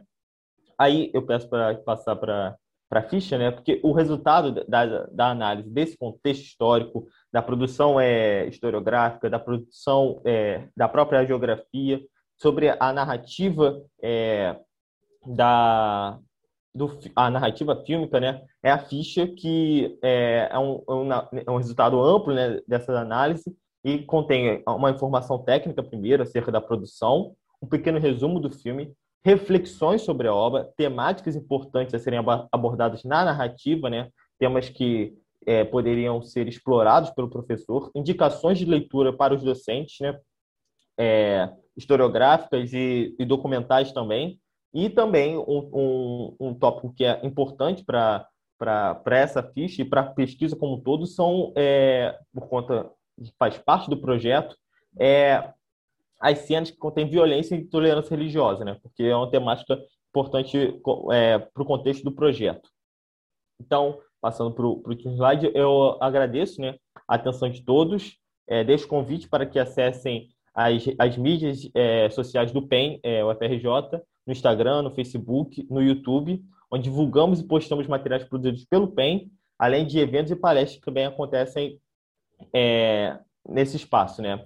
E convido também vocês a assistirem no dia 20 desse mesmo mês de agosto é, o vídeo sobre Thomas Becket que vai sair no canal do, do PMFRJ, na TV que também é produção nossa, que para caso vocês queiram aprofundar mais sobre o tema. Obrigado. Muito obrigada. Bem, terminamos as apresentações, agora é o momento de abrir para o debate, para as perguntas, para as observações. Eu vou pedir a todos que se apresentaram que, na medida do possível, né, apareçam aqui né, para formar é, uma.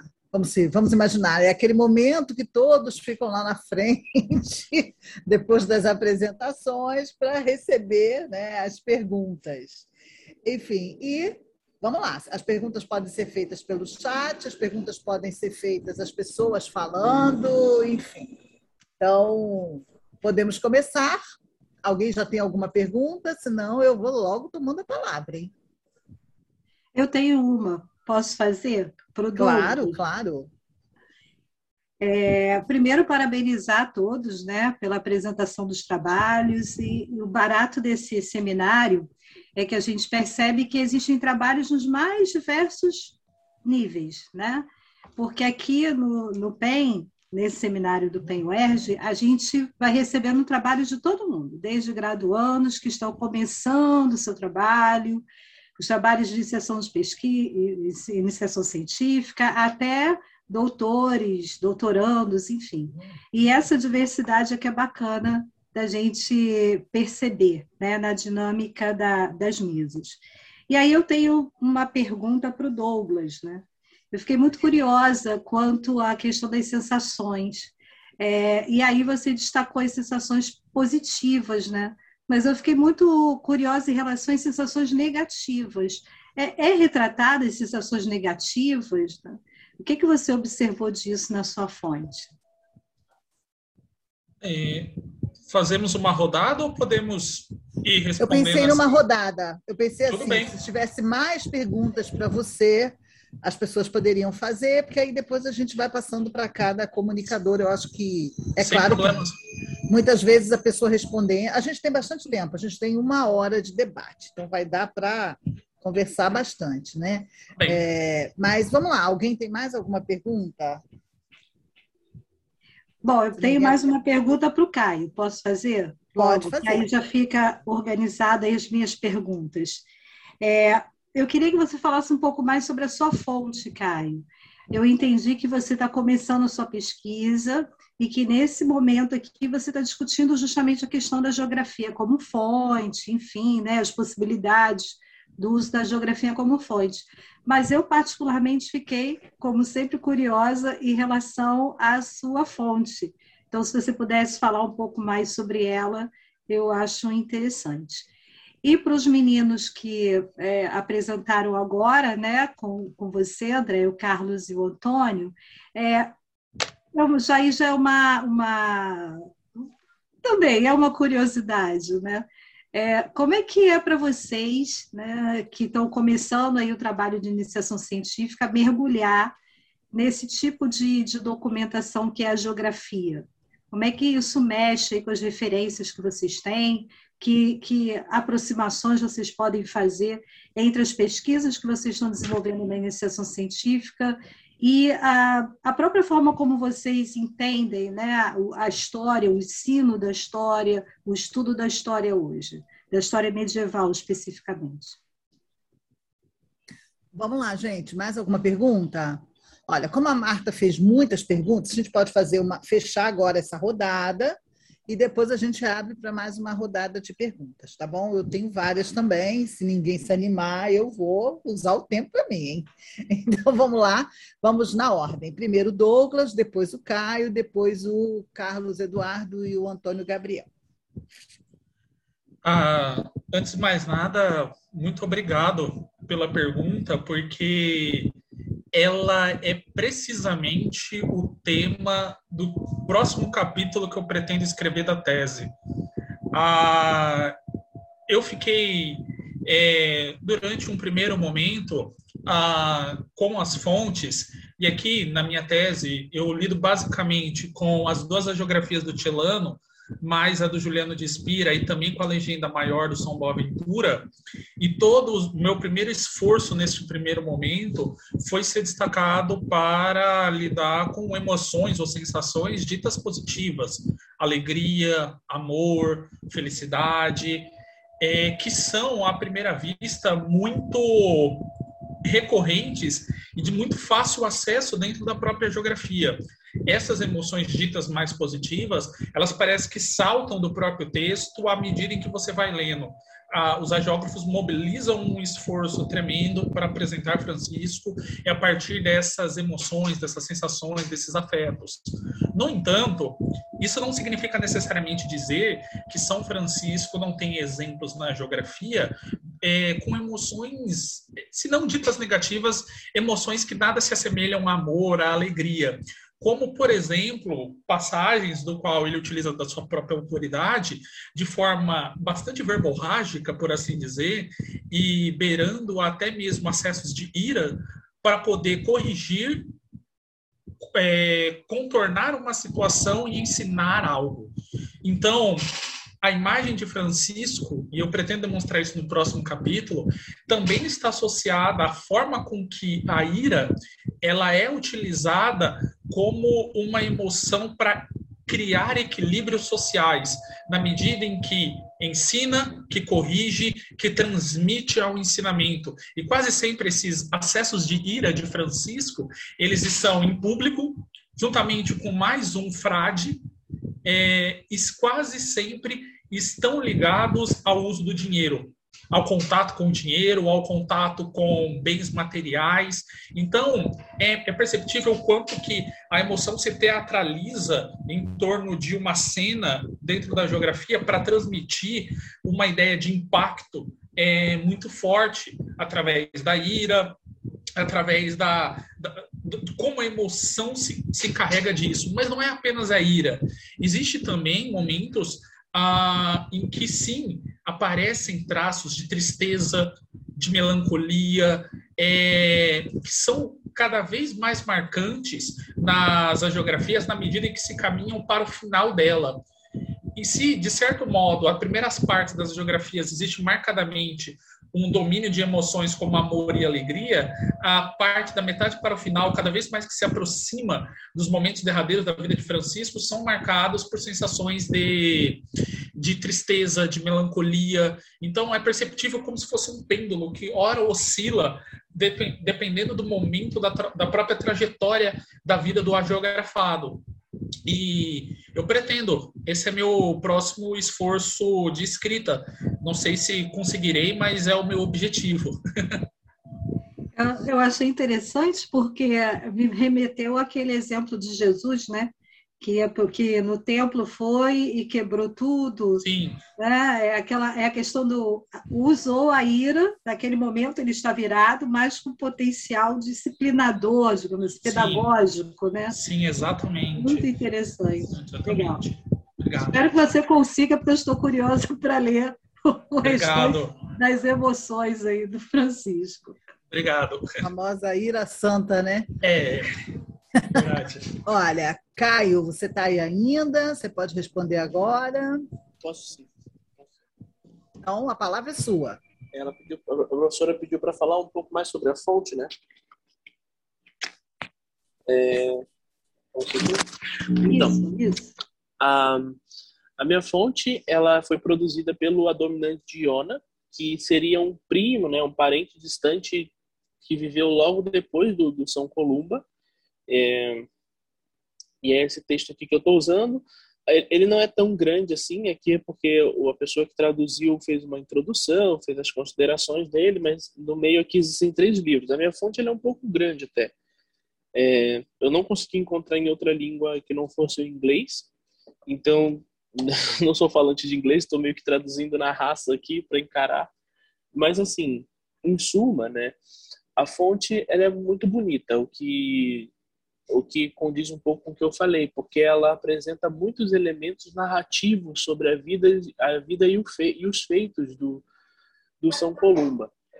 É, ele foi um monge que fundou é, mosteiros na região da Escócia, é, e dentro desse contexto, por onde ele passava, a, a, aconteciam vários, várias situações com ele, né? Eu não vou me aprofundar muito, porque são muitos exemplos, mas é, é muito bacana perceber como que dentro desse texto a gente consegue perceber elementos que são histórias que remetem à Bíblia mesmo, né? Eu não vou me recordar agora qual é o qual é o personagem bíblico em si, mas assim, me recordo de nas escolas bíblicas dominicais que eu dormia, que meu pai me obrigava aí quando eu era mais novo, é, a gente a gente estudava um cara lá que ele tinha um exército, o exército dele era extremamente menor, era muito inferior, e aí Deus falou pro cara, vai lá que você vai ganhar. Mas está de madrugada, está de noite, está no momento não sei o que aqui, a gente vai lá, pega o que você tem, vai, e ele ganha aquele exército gigantesco, né? E aqui, né, é, aspas para o texto, né, é, pois, este, pois como este, mesmo o rei Oswald, após armar seu acampamento em prontidão para a batalha, estava dormindo um dia em travesseiro em sua tenda.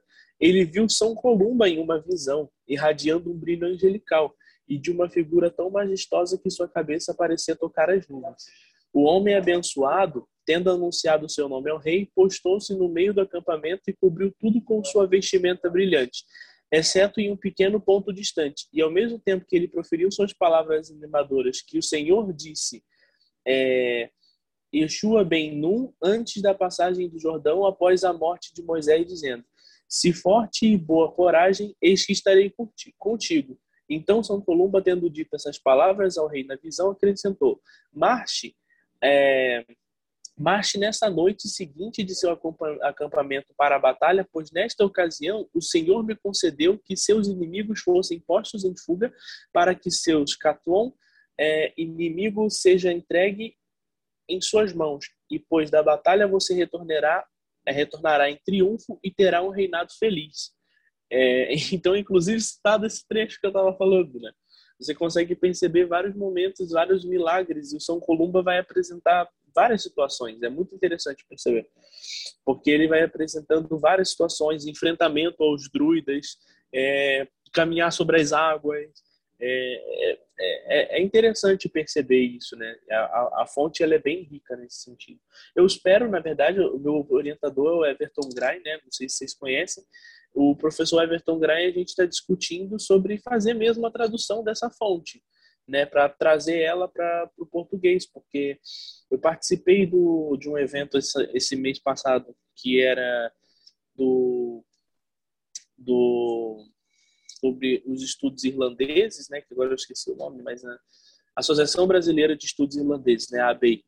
É, e eu reparei que muita gente no Brasil trabalha com história da Irlanda, que existem fontes muito ricas e importantes para a gente discutir, só que elas não estão na nossa língua. É, alguns vão discutir em espanhol, mas em espanhol a maioria das vezes estão discutindo justamente as, as geografias que são é, que são as geografias ibéricas, né?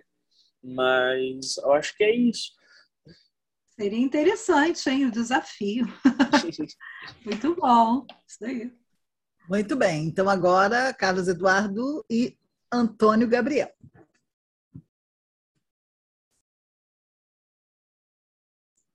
Qual dos dois quer começar? Tanto faz. Antônio prefere começar? Eu começo? Começa você, pô. Tá certo, então. É, professora Marta, obrigado pela sua pergunta. Né? E, bom, como é mergulhar nessa, nessas relações de geografia, nas aproximações com o ensino da história medieval atualmente? Né? É, uma boa pergunta. Também me questiono isso desde que eu comecei a ter contato com o tema da geografia e eu fui buscar ler mais sobre, pesquisar e me aprofundar um pouco mais, e isso está em processo. Claro, eu acho que a cada dia que a gente descobre novas temáticas, novos textos e fontes, a gente busca se aprofundar, né? Mas o que eu tenho descoberto é, e que a gente trouxe para cá para nossa apresentação, né, esse primeiro impacto da, da geografia fílmica e da biografia fílmica. Né? Eu, quando tive esse primeiro contato, me questionei, ué, mas não é a mesma coisa? a biografia e a geografia não são a mesma, a mesma coisa, elas são tão parecidas, né? E tento é, ainda trabalhar dentro disso para entender essa, essa tênue relação essa de diferenças entre ela. Mas uh, a geografia fílmica e a geografia, para mim, tem sido uh, bastante esclarecedora. Tenho descoberto bastante coisas interessantes. O exemplo do que o Antônio trouxe aqui para nós, né, do filme Beckett, uh, eu tenho visto que é possível trabalhar dentro desse contexto, dessa temática, com relações de poder, com relações de diplomacia, com questões de gênero. Então, não é só um campo é, que tem a ver com santos e tem a ver com religião ou com, como já escutei de algumas pessoas que é, tem a ver com coisas velhas de um latim arcaico rezado por padres obsoletos, né? Não, não tem a ver com isso. É possível que a gente, a cada dia mais, é, aprenda e traga isso para o nosso contexto, para as nossas leituras, para o nosso dia a dia e trabalhe isso com ensino, com pesquisa, com extensão, sempre dialogando e tirando o melhor de todas essas fontes e de todos esses trabalhos. Deixa só, antes de, do Antônio falar, gente, olha, o Carlos Eduardo Beda, olha só, ele tem Beda, eu brinco que ele é o predestinado, entendeu? Já está no nome. Gomes, tem Gomes também, mas a gente chama sempre Beda, Beda, Beda. Ele já até se convenceu que no PEN ele é o Beda. Ele só está no projeto há 40, mais ou menos 45 dias, né? Assim, um pouquinho, um pouquinho mais, acho que nem 45 dias, um pouquinho mais de um mês. Então, ele está é, tá debutando hoje, apresentando aqui, né? Então, acho que o impacto tá bom, Marta, né? Muito bom, é, parece que ele já conhece o tema muito bem. e, e, me ensinou, porque realmente eu também não fazia essa distinção entre a geografia fílmica, né? Eu não, não tinha parado para pensar nisso, viu? Carlos Eduardo Beda, você já me ensinou bastante hoje, muito obrigada. Continue assim. Vamos lá, o Antônio já tem mais tempo. O Antônio tem um pouco sim, sim. mais de um ano. Então, tem, Antônio, sim. tem que caprichar aí, hein? Não, pô, o Beda foi super bem. Eu tenho só que aplaudir, foi é, categórico, falou o que eu estava também pensando, né? A geografia é, como material, é, depois de eu entrar em contato com a, a iniciação científica até mesmo com as pesquisas de outros colegas do, do laboratório do, do, do PEN-UFRJ, é, se mostrou como um material riquíssimo para se trabalhar no de, aula, sala de aula, né? Que a, a, priori parece um tema meio um, pouco, né? É, particular, privado, mas conforme que você entra em contato, você percebe que existem é, meios didáticos para ser, ser, serem trabalhados, assuntos é, muito interessantes para serem trabalhados e, e, que permitem uma visão até um pouco diferente sobre a, a Idade Média, né? É, aquele, as medievalidades que a gente tanto fala, é, por meio da geografia você pode ter um outro acesso, uma outra perspectiva para trabalhar com a, com a Idade Média. Isso foi algo que, de fato, me impactou muito quando eu comecei a entrar em contato com as geografias. É, eu já tive, por conta da pesquisa, tive contato com diversas geografias, tanto é, dentro da Legenda Áurea, como, quanto as geografias fora da Legenda Áurea também. Então, eu percebo é, uma gama de assuntos, de temáticas, topói, que são muito, muito ricos para se trabalhar em sala de aula. Então, para mim, isso é, é, é importante assim como para pesquisa também, que eu, que eu percebo que é, a, minha fonte não é a geográfica na, na minha monografia, é, mas tem a ver com Santos. Eu trabalho com as cartas Catarina de Siena, então, é, mas eu, eu sei que eventualmente vou ter que passar e me debruçar também sobre a geografia dela, né? E, e, até com uma forma comparativa, talvez é, futuramente, não, não, não pensei muito nisso ainda, mas é, a geografia como um, um espaço de pesquisa, de até mesmo é, suporte para outros documentos, é, é, acho que é, é essencial e é um campo que a gente deve explorar mesmo e cada vez mais. É, e vocês têm feito um trabalho muito legal, né? Vou aqui fazer a propaganda do PEN UFRJ, tem feito um trabalho muito lindo, né? Com os vídeos que têm sido lançados no Instagram, na, no, na TV PEN também, né? De excelente qualidade. Então, assim, pessoal que está em sala de aula, às vezes precisa de um material para trabalhar, material assim bem feito, visualmente bacana, vale a pena olhar os vídeos, vale a pena baixar, vale a pena usar com, com os alunos, porque é um trabalho muito bacana, muito bem feito, é visualmente atrativo, né? E para o pessoal que trabalha com sala de aula, no meu caso, eu trabalho também de sala de aula de pequenos, né? Não sou só professora universitária, eu também dou aula para a galera do sexto ao nono. Eu usei com eles e eles gostaram, viu? Eles acharam muito bacana o material. Então, vale a pena, tá, gente? Pessoal ouvinte aí que não tem não sabe de onde vem o material. André, explica aí onde é que o pessoal pode encontrar, por favor. Olha, pode ser encontrado na TV PEN. Eu vou pedir aí ao Antônio, ao Carlos, para colocar aqui é, no chat o, o, link que pode ser acessado, sobretudo na TV PEN, no YouTube, que ali tem todos, né? Que nem tudo é possível a gente colocar no Instagram, porque alguns são maiores, né? Então, tem material, claro, para ensino de história, material mais de divulgação, mas tem também é, algumas conferências, né? Então, acho que vale a pena dar uma, uma conferida, inclusive conferências sobre cinema. Então, tem, tem um material ali bem, bem variado. E o material Bem, também, peraí, e aproveita e ah, faz a propaganda completa. Tá, completa, eu estou péssima hoje, filmes, né? Os catálogos dos filmes. Já coloquei o link no, no chat. Isso, já. coloquem o link também do, do, da nossa página. Na nossa página tem uma, um lugar lá que se chama Textos Online. Então, nesse link, vocês vão encontrar não só é, atas de congressos, né, daqueles eventos que foram realizados pelo PEN e de outros eventos também que foram realizados.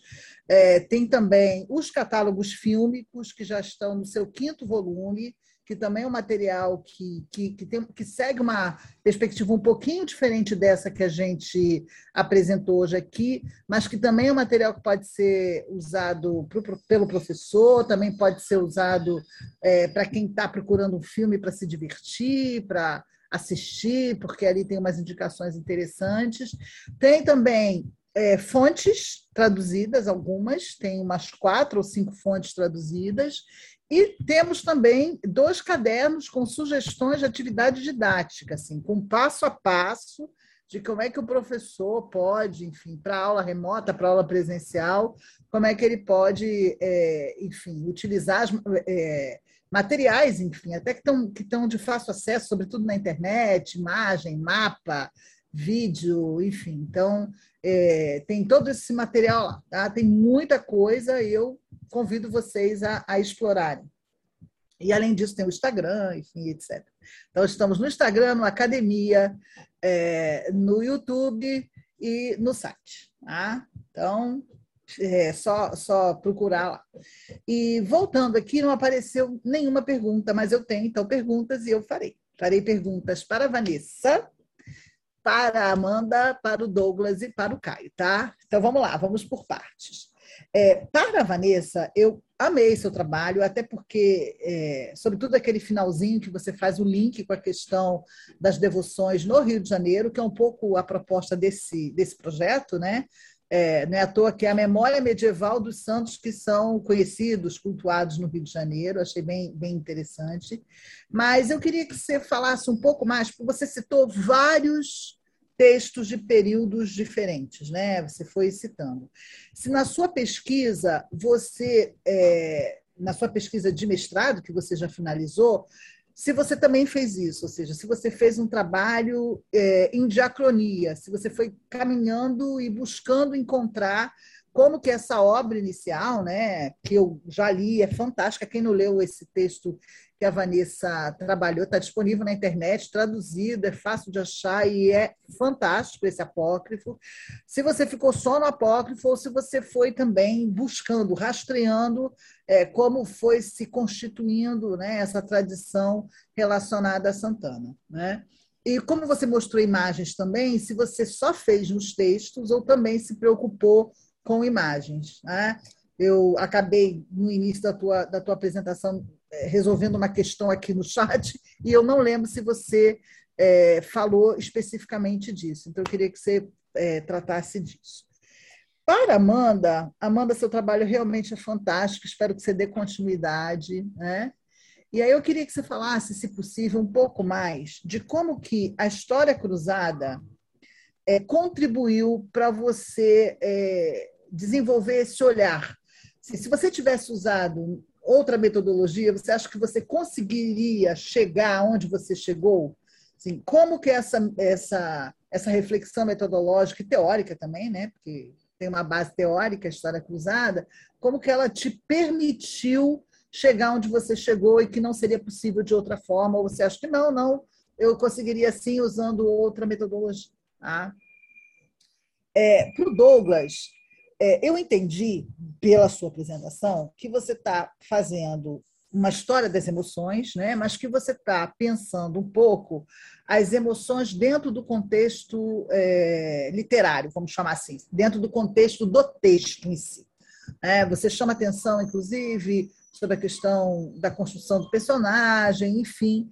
E aí a minha pergunta é a seguinte: é, é, qual é a base, assim, quais são os autores que estão permeando a tua reflexão sobre as emoções?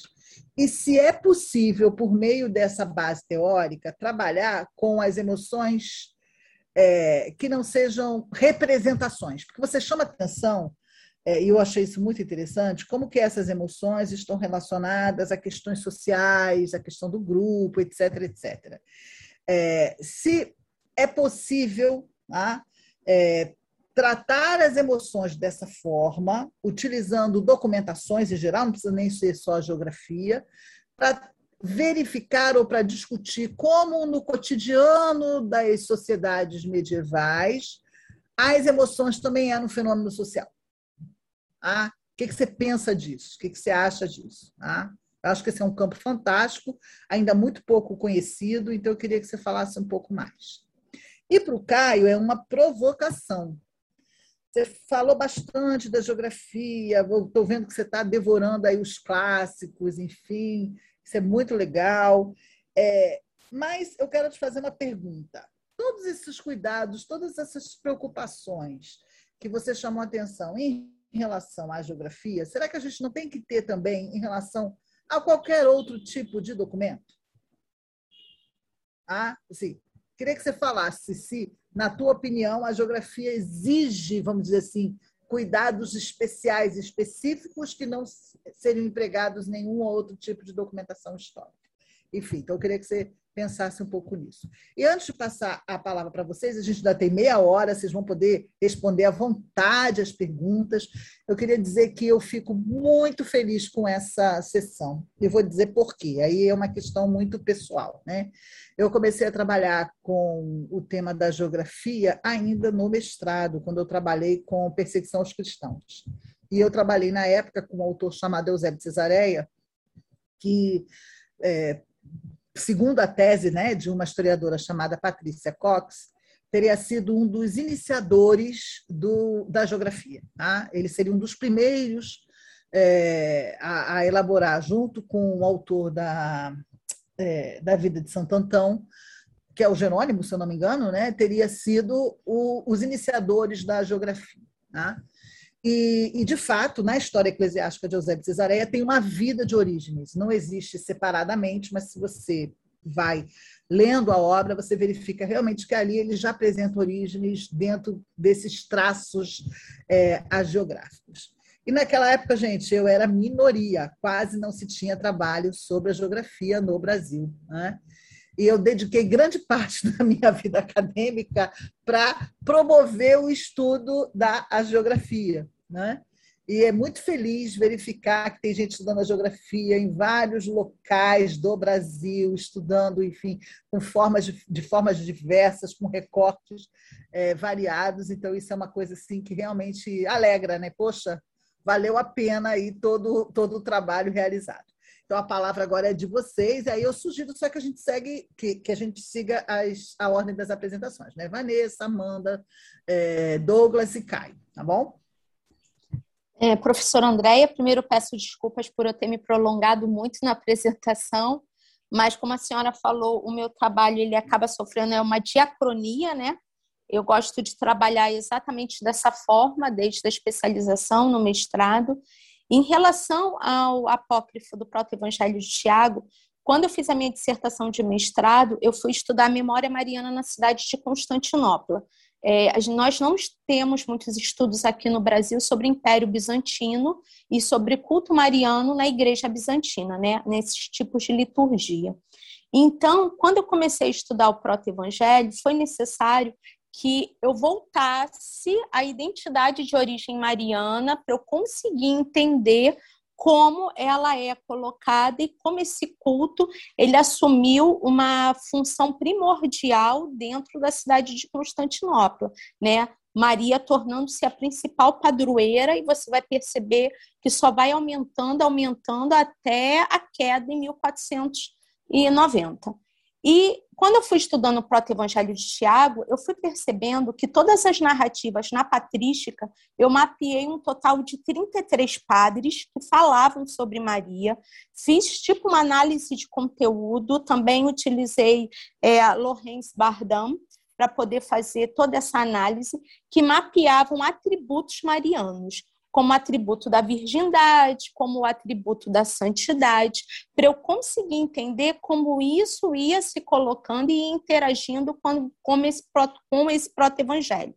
Aliado a essa patrística, aliado a esse apócrifo, eu fui buscando também todos os milagres, vamos dizer assim, que desde o primeiro e segundo século eram atribuídos à figura da Virgem Maria tanto na Igreja do Ocidente, mas e principalmente na Igreja do Oriente, para eu conseguir entender que tipo de culto era esse que era feito e que tipo de identidade mariana era essa que tinha se forjado em Constantinopla.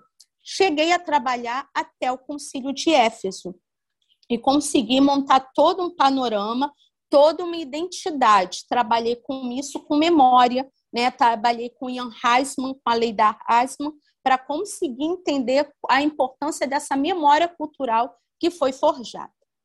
Continuo trabalhando na mesma temática. É a minha ideia de tentativa de hipótese para tese de doutorado. Só que daí eu vou trabalhar do sexto século para cima, juntando outro apócrifo também mariano, e vou tentar trabalhar também agora com a patrística oriental, que é Damasceno, Máximo Confessor, trabalhando também, no caso, com a, a figura mariana. Para isso, eu utilizo também iconografia, que são os ícones. O ícone da Oditria, da Panácia, que na verdade são ícones, além de culto, são ícones também de defesa da cidade e das muralhas dela. E no meio de toda esse, essa, essa, dessa sequência né, cronológica de séculos, é, eu sou orientanda do professor Edgar Leite, então ele me deu assim bastante liberdade para eu poder trabalhar. A Miriam Lourdes Inclisieri também já leu bastante meus trabalhos. De vez em quando eu apareço também todo ano no grupo de medieval para apresentar alguma coisa aqui, junto com a professora Marta, né, no, na, normalmente no, na Semana de História Política. Eu fui vendo a importância da figura de Santana e da figura de São Joaquim, e como essa figura foi se modificando ao longo do tempo, e porque ela era mais cultuada no Oriente do que no Ocidente. Atrelada a tudo isso, eu fui convidada pela Arquidiocese do Rio de Janeiro para participar da comissão histórica deles e escrever para o jornal Testemunho de Fé, apresentar trabalhos históricos nas paróquias, vamos dizer assim, em grupos, em movimentos, sobre a questão da arquidiocese. Como eu sou de antiga e medieval, eu tento trabalhar com aquilo que eu conheço bem, que é o culto mariano, o culto desses primeiros santos, e como isso é visto dentro da, do cristianismo e dentro da Igreja de Roma. Perfeito, muito interessante. Olha, esse material faz chegar na legenda áurea, tá? Vale a pena vendo. dar uma olhada. Né? Muito legal como que você tem, né? como que você vai transmitindo, transmitindo, transmitindo e como autor é, dominicano lá no século XIII pega esse material e incorpora. Então, vários elementos que você chamou atenção aí, né? a entrega de Maria no templo, a questão do sorteio lá para a escolha do esposo, tudo isso está presente nos relatos da Legenda Áurea, ou seja, esses textos realmente tiveram uma longuíssima história, muito legal. Eu agradeço muito, professora, a, as suas colocações, porque eu faço parte de um programa de história política, né? Uhum. E na UERJ é muito difícil nós encontrarmos professores que trabalhem com a geografia, trabalhem com esta outra visão. Então, toda vez que eu faço parte, né, ou de uma mesa no, em história política junto com a professora Marta ou com a professora Miriam. Então, para mim, é, é muito enriquecimento e é onde eu vejo, nossa, eu realmente estou fazendo algo certo, porque tem horas que é muito difícil você trabalhar com uma outra temática, que é oriental, né, que é uma temática bizantina, e que não seja só política, mas que seja uhum. imaginário, que seja culto, que seja crença. Então, agradeço muito pelo feedback. Valeu, querida. Dê continuidade aí, não desista. É difícil, mas não é impossível você estar tá mostrando isso, né? Amanda, a palavra é sua. Olá, teste de sempre, vocês estão me ouvindo bem? É, então, perfeito. Então, primeiramente, obrigada, professora, pelas colocações. É, eu acho essa pergunta muito interessante, eu tive a, a oportunidade de respondê-la ao professor Paulo Duarte, do da, da UFRJ, que fez parte da minha banca. E eu acho que a resposta que eu dou hoje é, vai ser mais ou menos a resposta que eu dei para ele é, no momento da minha qualificação.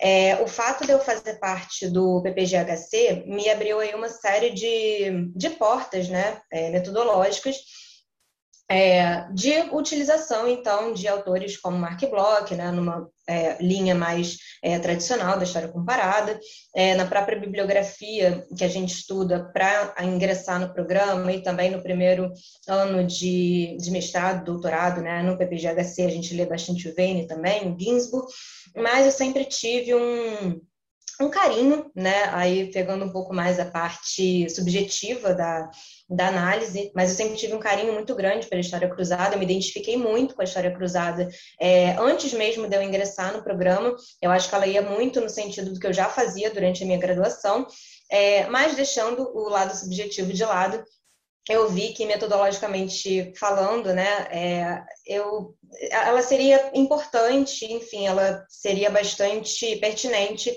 é, para o que eu pretendia fazer.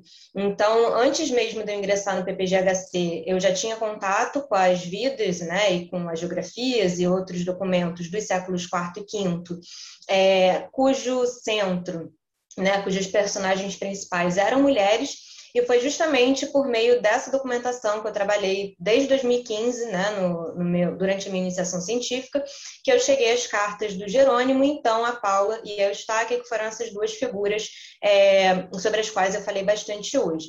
É, então, é, logo na minha transição da minha graduação para o meu mestrado, parecia já, metodologicamente falando, muito pertinente eu utilizar a história cruzada, e conforme eu fui testando esse método, logo nos meus primeiros meses de pesquisa, eu vi que eu estava, felizmente, no caminho certo.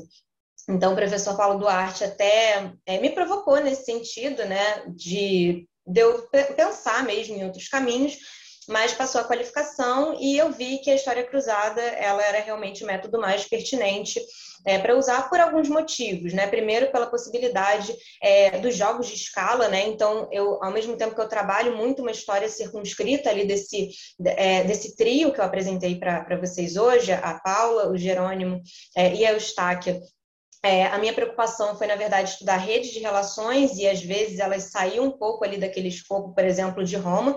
Então, eu costumo justificar o uso da história cruzada por meio de, de argumentos geográficos, de argumentos relacionados a, a, essa rede de relações que a gente vai puxando um fio e outro, quando a gente vai ver, na verdade, a gente está no, no meio de uma rede, na verdade, bastante complexa de, de personagens. É, também me deu a possibilidade de eu trabalhar com escalas temporais, que eu tive que dar uma segurada para não, né, não, fazer um trabalho também grande demais e não queimar etapas logo no, no mestrado mas essa possibilidade de trabalhar então com, com um recorte mais circunscrito, mas tendo a possibilidade de expandir um pouquinho, né, dependendo do objeto que eu trabalhava ali, ou num subtópico do, de um capítulo meu, ou dependendo do objeto do, do capítulo, eu podia dar essa, essa estendida. É, e é, relacionado a isso, me interesso muito também por uma temática que está sendo bastante discutida é, em história antiga em história medieval. Eu vejo também que, que a discussão está tá no seu momento alto, que é a história global, e eu acho que está muito atrelado a esse, a essa, eu diria, é, não diria ressignificação, né, mas essa nova onda aí de, do, da história é, comparada Dentre elas está, então, a, a, história cruzada. É, então, em relação a tempo e espaço, acho que eu poderia justificar o uso da, da história cruzada né, por, por esses argumentos. E pensando nisso, eu sei que é um, é um método muito pouco utilizado aqui no, no, Brasil, né? Eu encontrei poucos trabalhos, a não ser, claro, né, do, do PPGHC que concentra o uso desse método, mas encontrei pouquíssimos que lançam mão, é, especificamente da história cruzada da é, Benedict Zimmermann e do Michel Werner.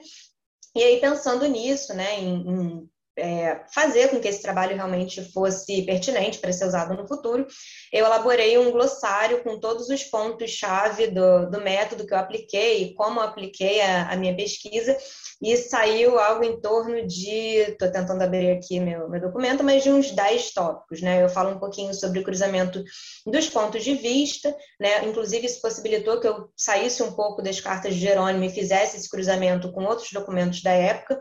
Então, cruzamento de pontos de vista, de trajetórias, de espaços é, geográficos, de narrativas, enfim, então, da, da, relação entre observador e, e, e objeto, né? É, o, o, fato de eu ser brasileira e de eu estar estudando é, um, o, a história antiga, né, o Corpus de Jerônimo também diz muito, segundo aí o que a Zimmermann e o Werner apresentam, então também coloquei, né, explorei bastante é, o fato de eu ser uma brasileira estudando isso, acho que é, é relevante né, para a gente pensar a potencialidade de uma pesquisa medieval ali na Antiguidade Tardia, é, do lugar que a gente fala, né? Então, esse foi um outro ponto que me chamou bastante atenção. E eu poderia ficar aqui horas falando, né, da, das enfim, do, do, porquê eu escolhi História Cruzada, mas esses eu acho que foram os, é, os, os, meus argumentos principais. Então, gostei muito do método, acho que ele se encaixou direitinho com o meu objeto, com aquilo que eu queria fazer, com a minha documentação, e por isso não pensei duas vezes, eu utilizei e eu acho que, que deu certo. Obrigada, professora, pela pergunta. E vai continuar no doutorado? Pretendo, pretendo expandir um pouquinho o corpus, mas seguir nessa linha, né? Vamos, vamos ver. Isso aí, muito bem. Não desista, não desista. Vamos obrigada, lá. obrigada. Agora é o Douglas. Eu, durante a apresentação, a minha apresentação, eu estava tentando buscar a data, eh, mas não tinha conseguido me linkar tão fácil. Mas acho que agora, no final, com uma busca rápida na internet, eu consegui.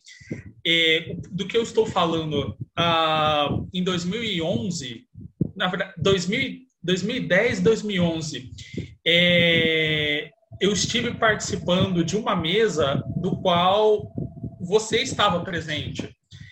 E se não me falha, eu falo 2010 porque foi, na, foi no encontro da Abrem, que foi realizado em Mato Grosso, em Cuiabá que foi minha primeira apresentação é, ainda na graduação. Ah, e também eu, eu, guardo com bastante carinho essa data, porque eu me lembro que no final ah, foi feito um convite por sua parte é, para mim, para os meus colegas, para apresentação. Se não me falha a memória, e aqui eu vou ter que buscar na, buscar na cabeça realmente. Eu acredito que foi do do. Ai, foi do, da nona semana de estudos medievais Isso. em 2011. Em 2011, do qual foi a minha primeira apresentação fora de Mato Grosso. Foi a minha primeira apresentação fora de Mato Grosso. Foi a primeira vez que eu visitei uma universidade fora de Mato Grosso e foi logo a UFRJ, o PEN e tudo mais. Então eu guardo com muito carinho, muita lembrança, uma lembrança muito boa, as experiências que eu tive naquele momento que me ajudaram a, com certeza, ter caminhado e ter chegado tão longe, que eu não imaginava ter chegado até o doutorado. E falando especificamente das duas perguntas, é interessante perceber que quando nós pensamos na história das emoções, ela tem um momento na história que ela emerge como sendo um campo autônomo de, de, pesquisa dentro da história.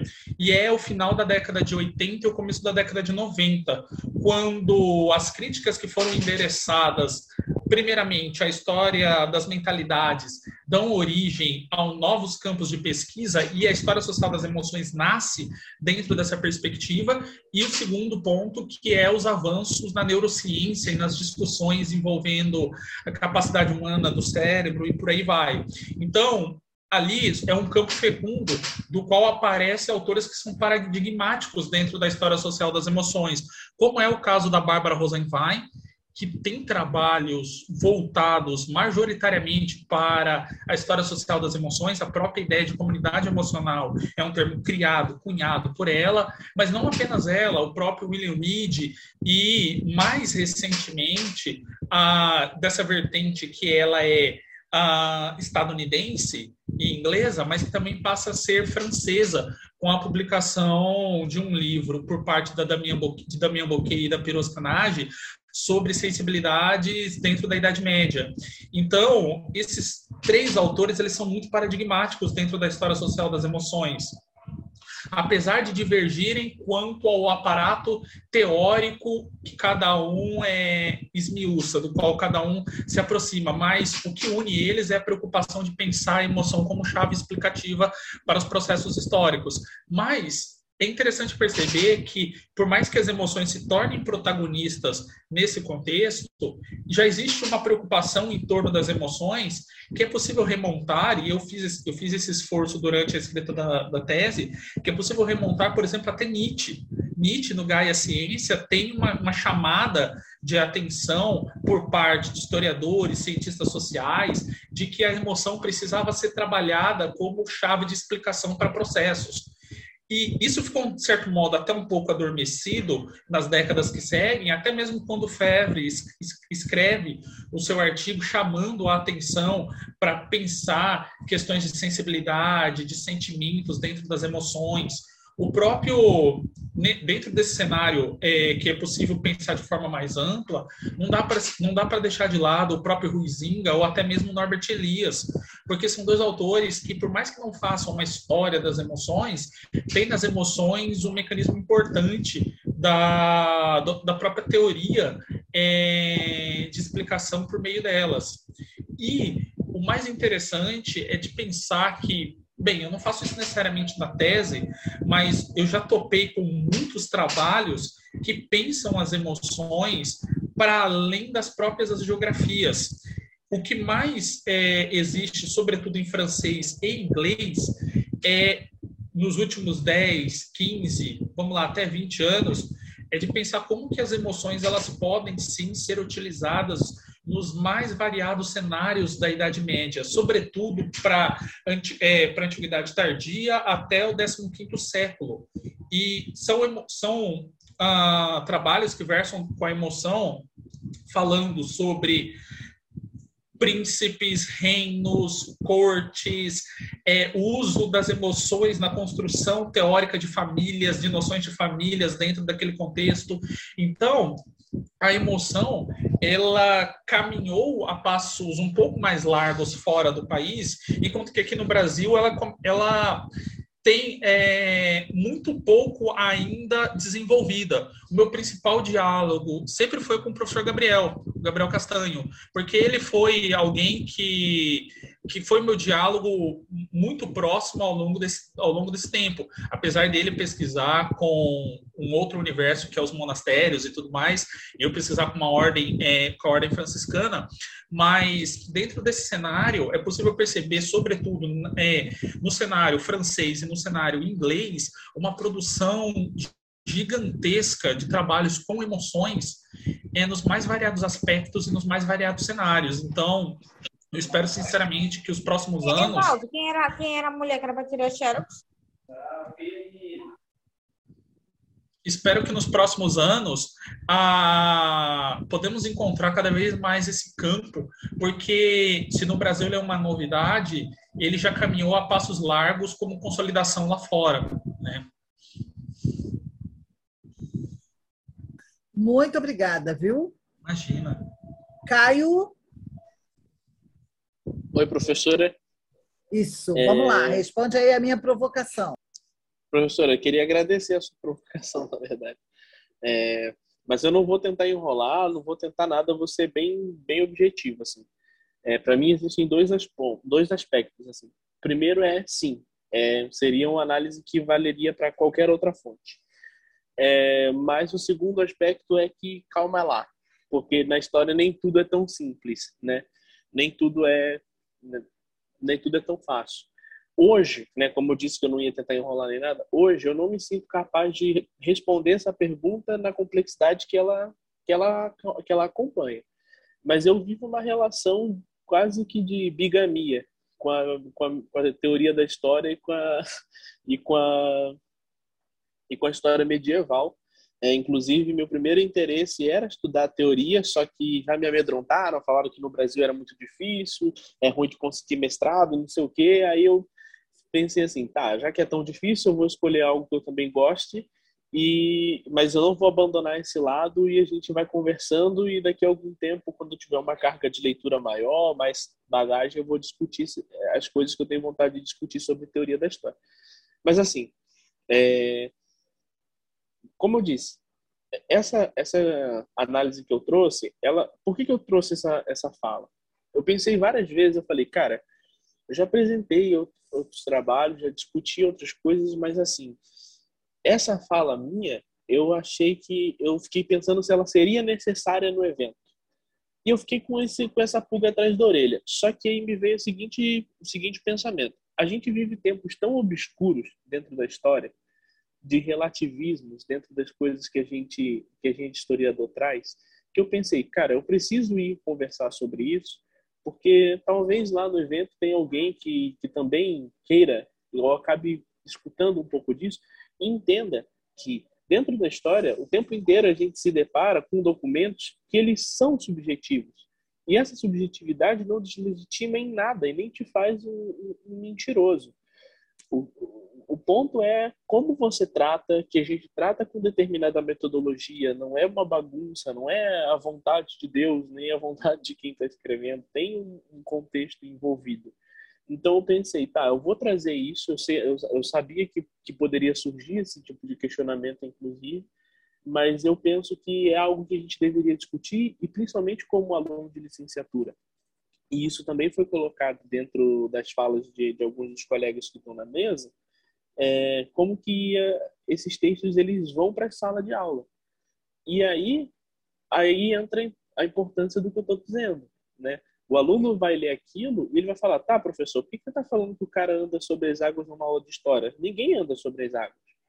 Mas você vai estar tá falando de um determinado contexto em que aquilo ali as pessoas realmente acreditavam. Eu até vi uma fala maravilhosa esses dias de um, de um menino que está fazendo o doutorado dele na UFPR e ele estava falando sobre o exorcismo. E, tipo assim, as pessoas faziam exorcismo para 60 mil pessoas durante a Idade Moderna, no final do medievo. E você vai falar, tá bom, professor, mas aí não é igual acontece nas igrejas hoje? Olha, não sei, mas assim, dentro daquele contexto, as pessoas achavam que o padre realmente estava lutando com o diabo. Então, é, eu penso isso sobre as geografias, né? As leituras que eu estou fazendo, elas estão começando a me trazer essa sensação de incômodo, porque meu primeiro, meu primeira, quando a gente vai fazer a monografia, né, a primeira coisa que a gente faz é escolher a fonte, a segunda a gente vai para essa bibliografia, para esse arsenal teórico metodológico. E ficou, ficou me parecendo isso mesmo que a senhora falou, ah, eu posso escolher quase que uma fórmula, né? Eu posso escolher um, uma fonte e agora eu aplico algo que, que condiz com o que eu quero falar e nessa formulinha vai sair a monografia. Só que eu comecei a ler não só o Fernando Boim Valerro, mas eu também estou lendo a Isabel Velasquez. Eu estou lendo um texto do Dominique Julia, que é História Religiosa, e do Alfonso Dupron, que é Antropologia Religiosa, que está no livro é, Jacques, do Jacques Legoff do Pierre Nora, História Novas Abordagens. E lendo esses textos todos e outros, né, eu comecei a sentir, eu não sei se eu ainda não tenho essa essa maturidade para perceber, mas eu já comecei a sentir o incômodo de que assim, pode ser o que eu falei se aplicar a qualquer documento histórico? Pode. Mas será que toda a geografia é assim que se trabalha? Eu não tenho certeza. Eu acho que não é assim. Eu acho que dependendo do que você está trabalhando, por exemplo, a última categoria que o Delehay está falando, que são então documentam as geografias que foram escritas é, para controlar o povo mesmo, que eram mentirosas. É, a maneira que você vai trabalhar ela, ela já é diferente é, e eu acho que tudo isso é, a gente vai percebendo, acho que com o tempo mesmo, né? Eu leio alguns textos da senhora, espero que a senhora tenha comentado alguma coisa sobre. De repente você me dá uma pista. Inclusive, eu tô com um aqui ó, do trabalho. Ah, tá certo. Ó, entra lá no site do PEC que tá Com cheio autógrafo. de aí.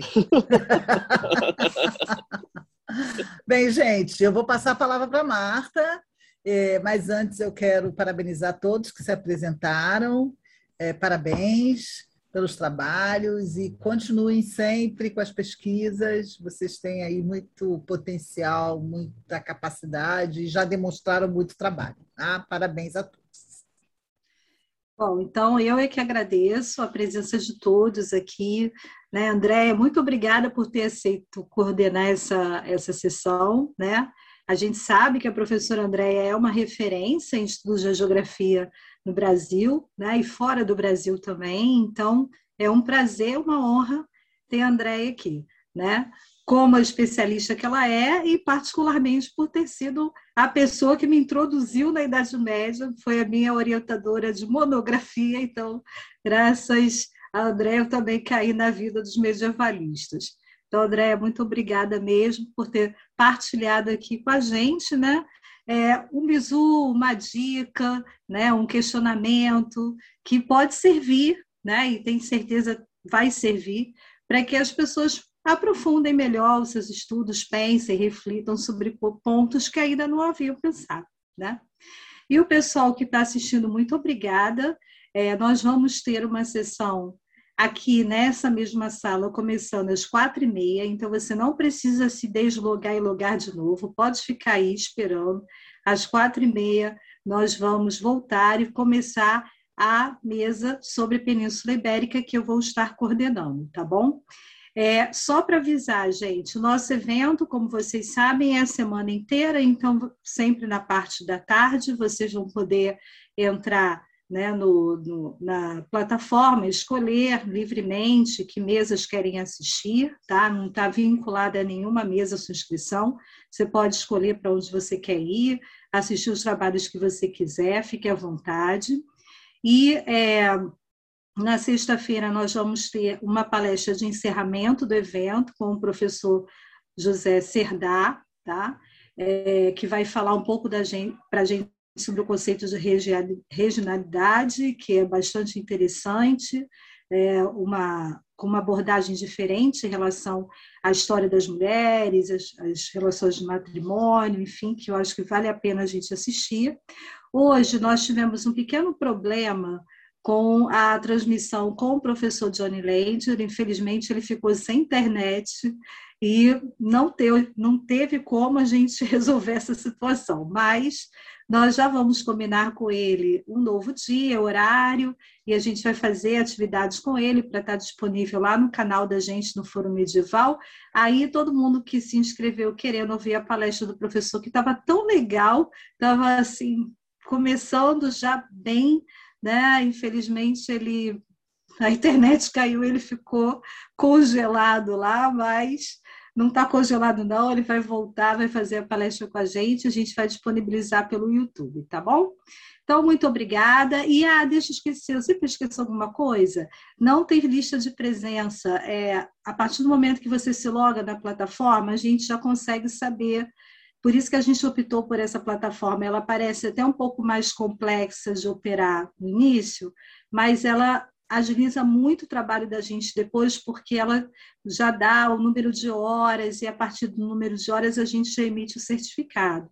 Né? Então, vocês já sabem que tem que ter uma frequência de 75% no evento inteiro. Então, você pode escolher aí que hora que você vai se logar, em que mesa, enfim, e a plataforma vai gerar para a gente um percentual de horas que você ficou aqui, e a partir daí a gente emite o certificado. Então, não se preocupe, porque não necessariamente vai haver um link de, de formulário né, em cada palestra. A gente até e algumas vezes está providenciando isso para até para registrar. Você pode até registrar aí que estava, mas a plataforma em si já registra.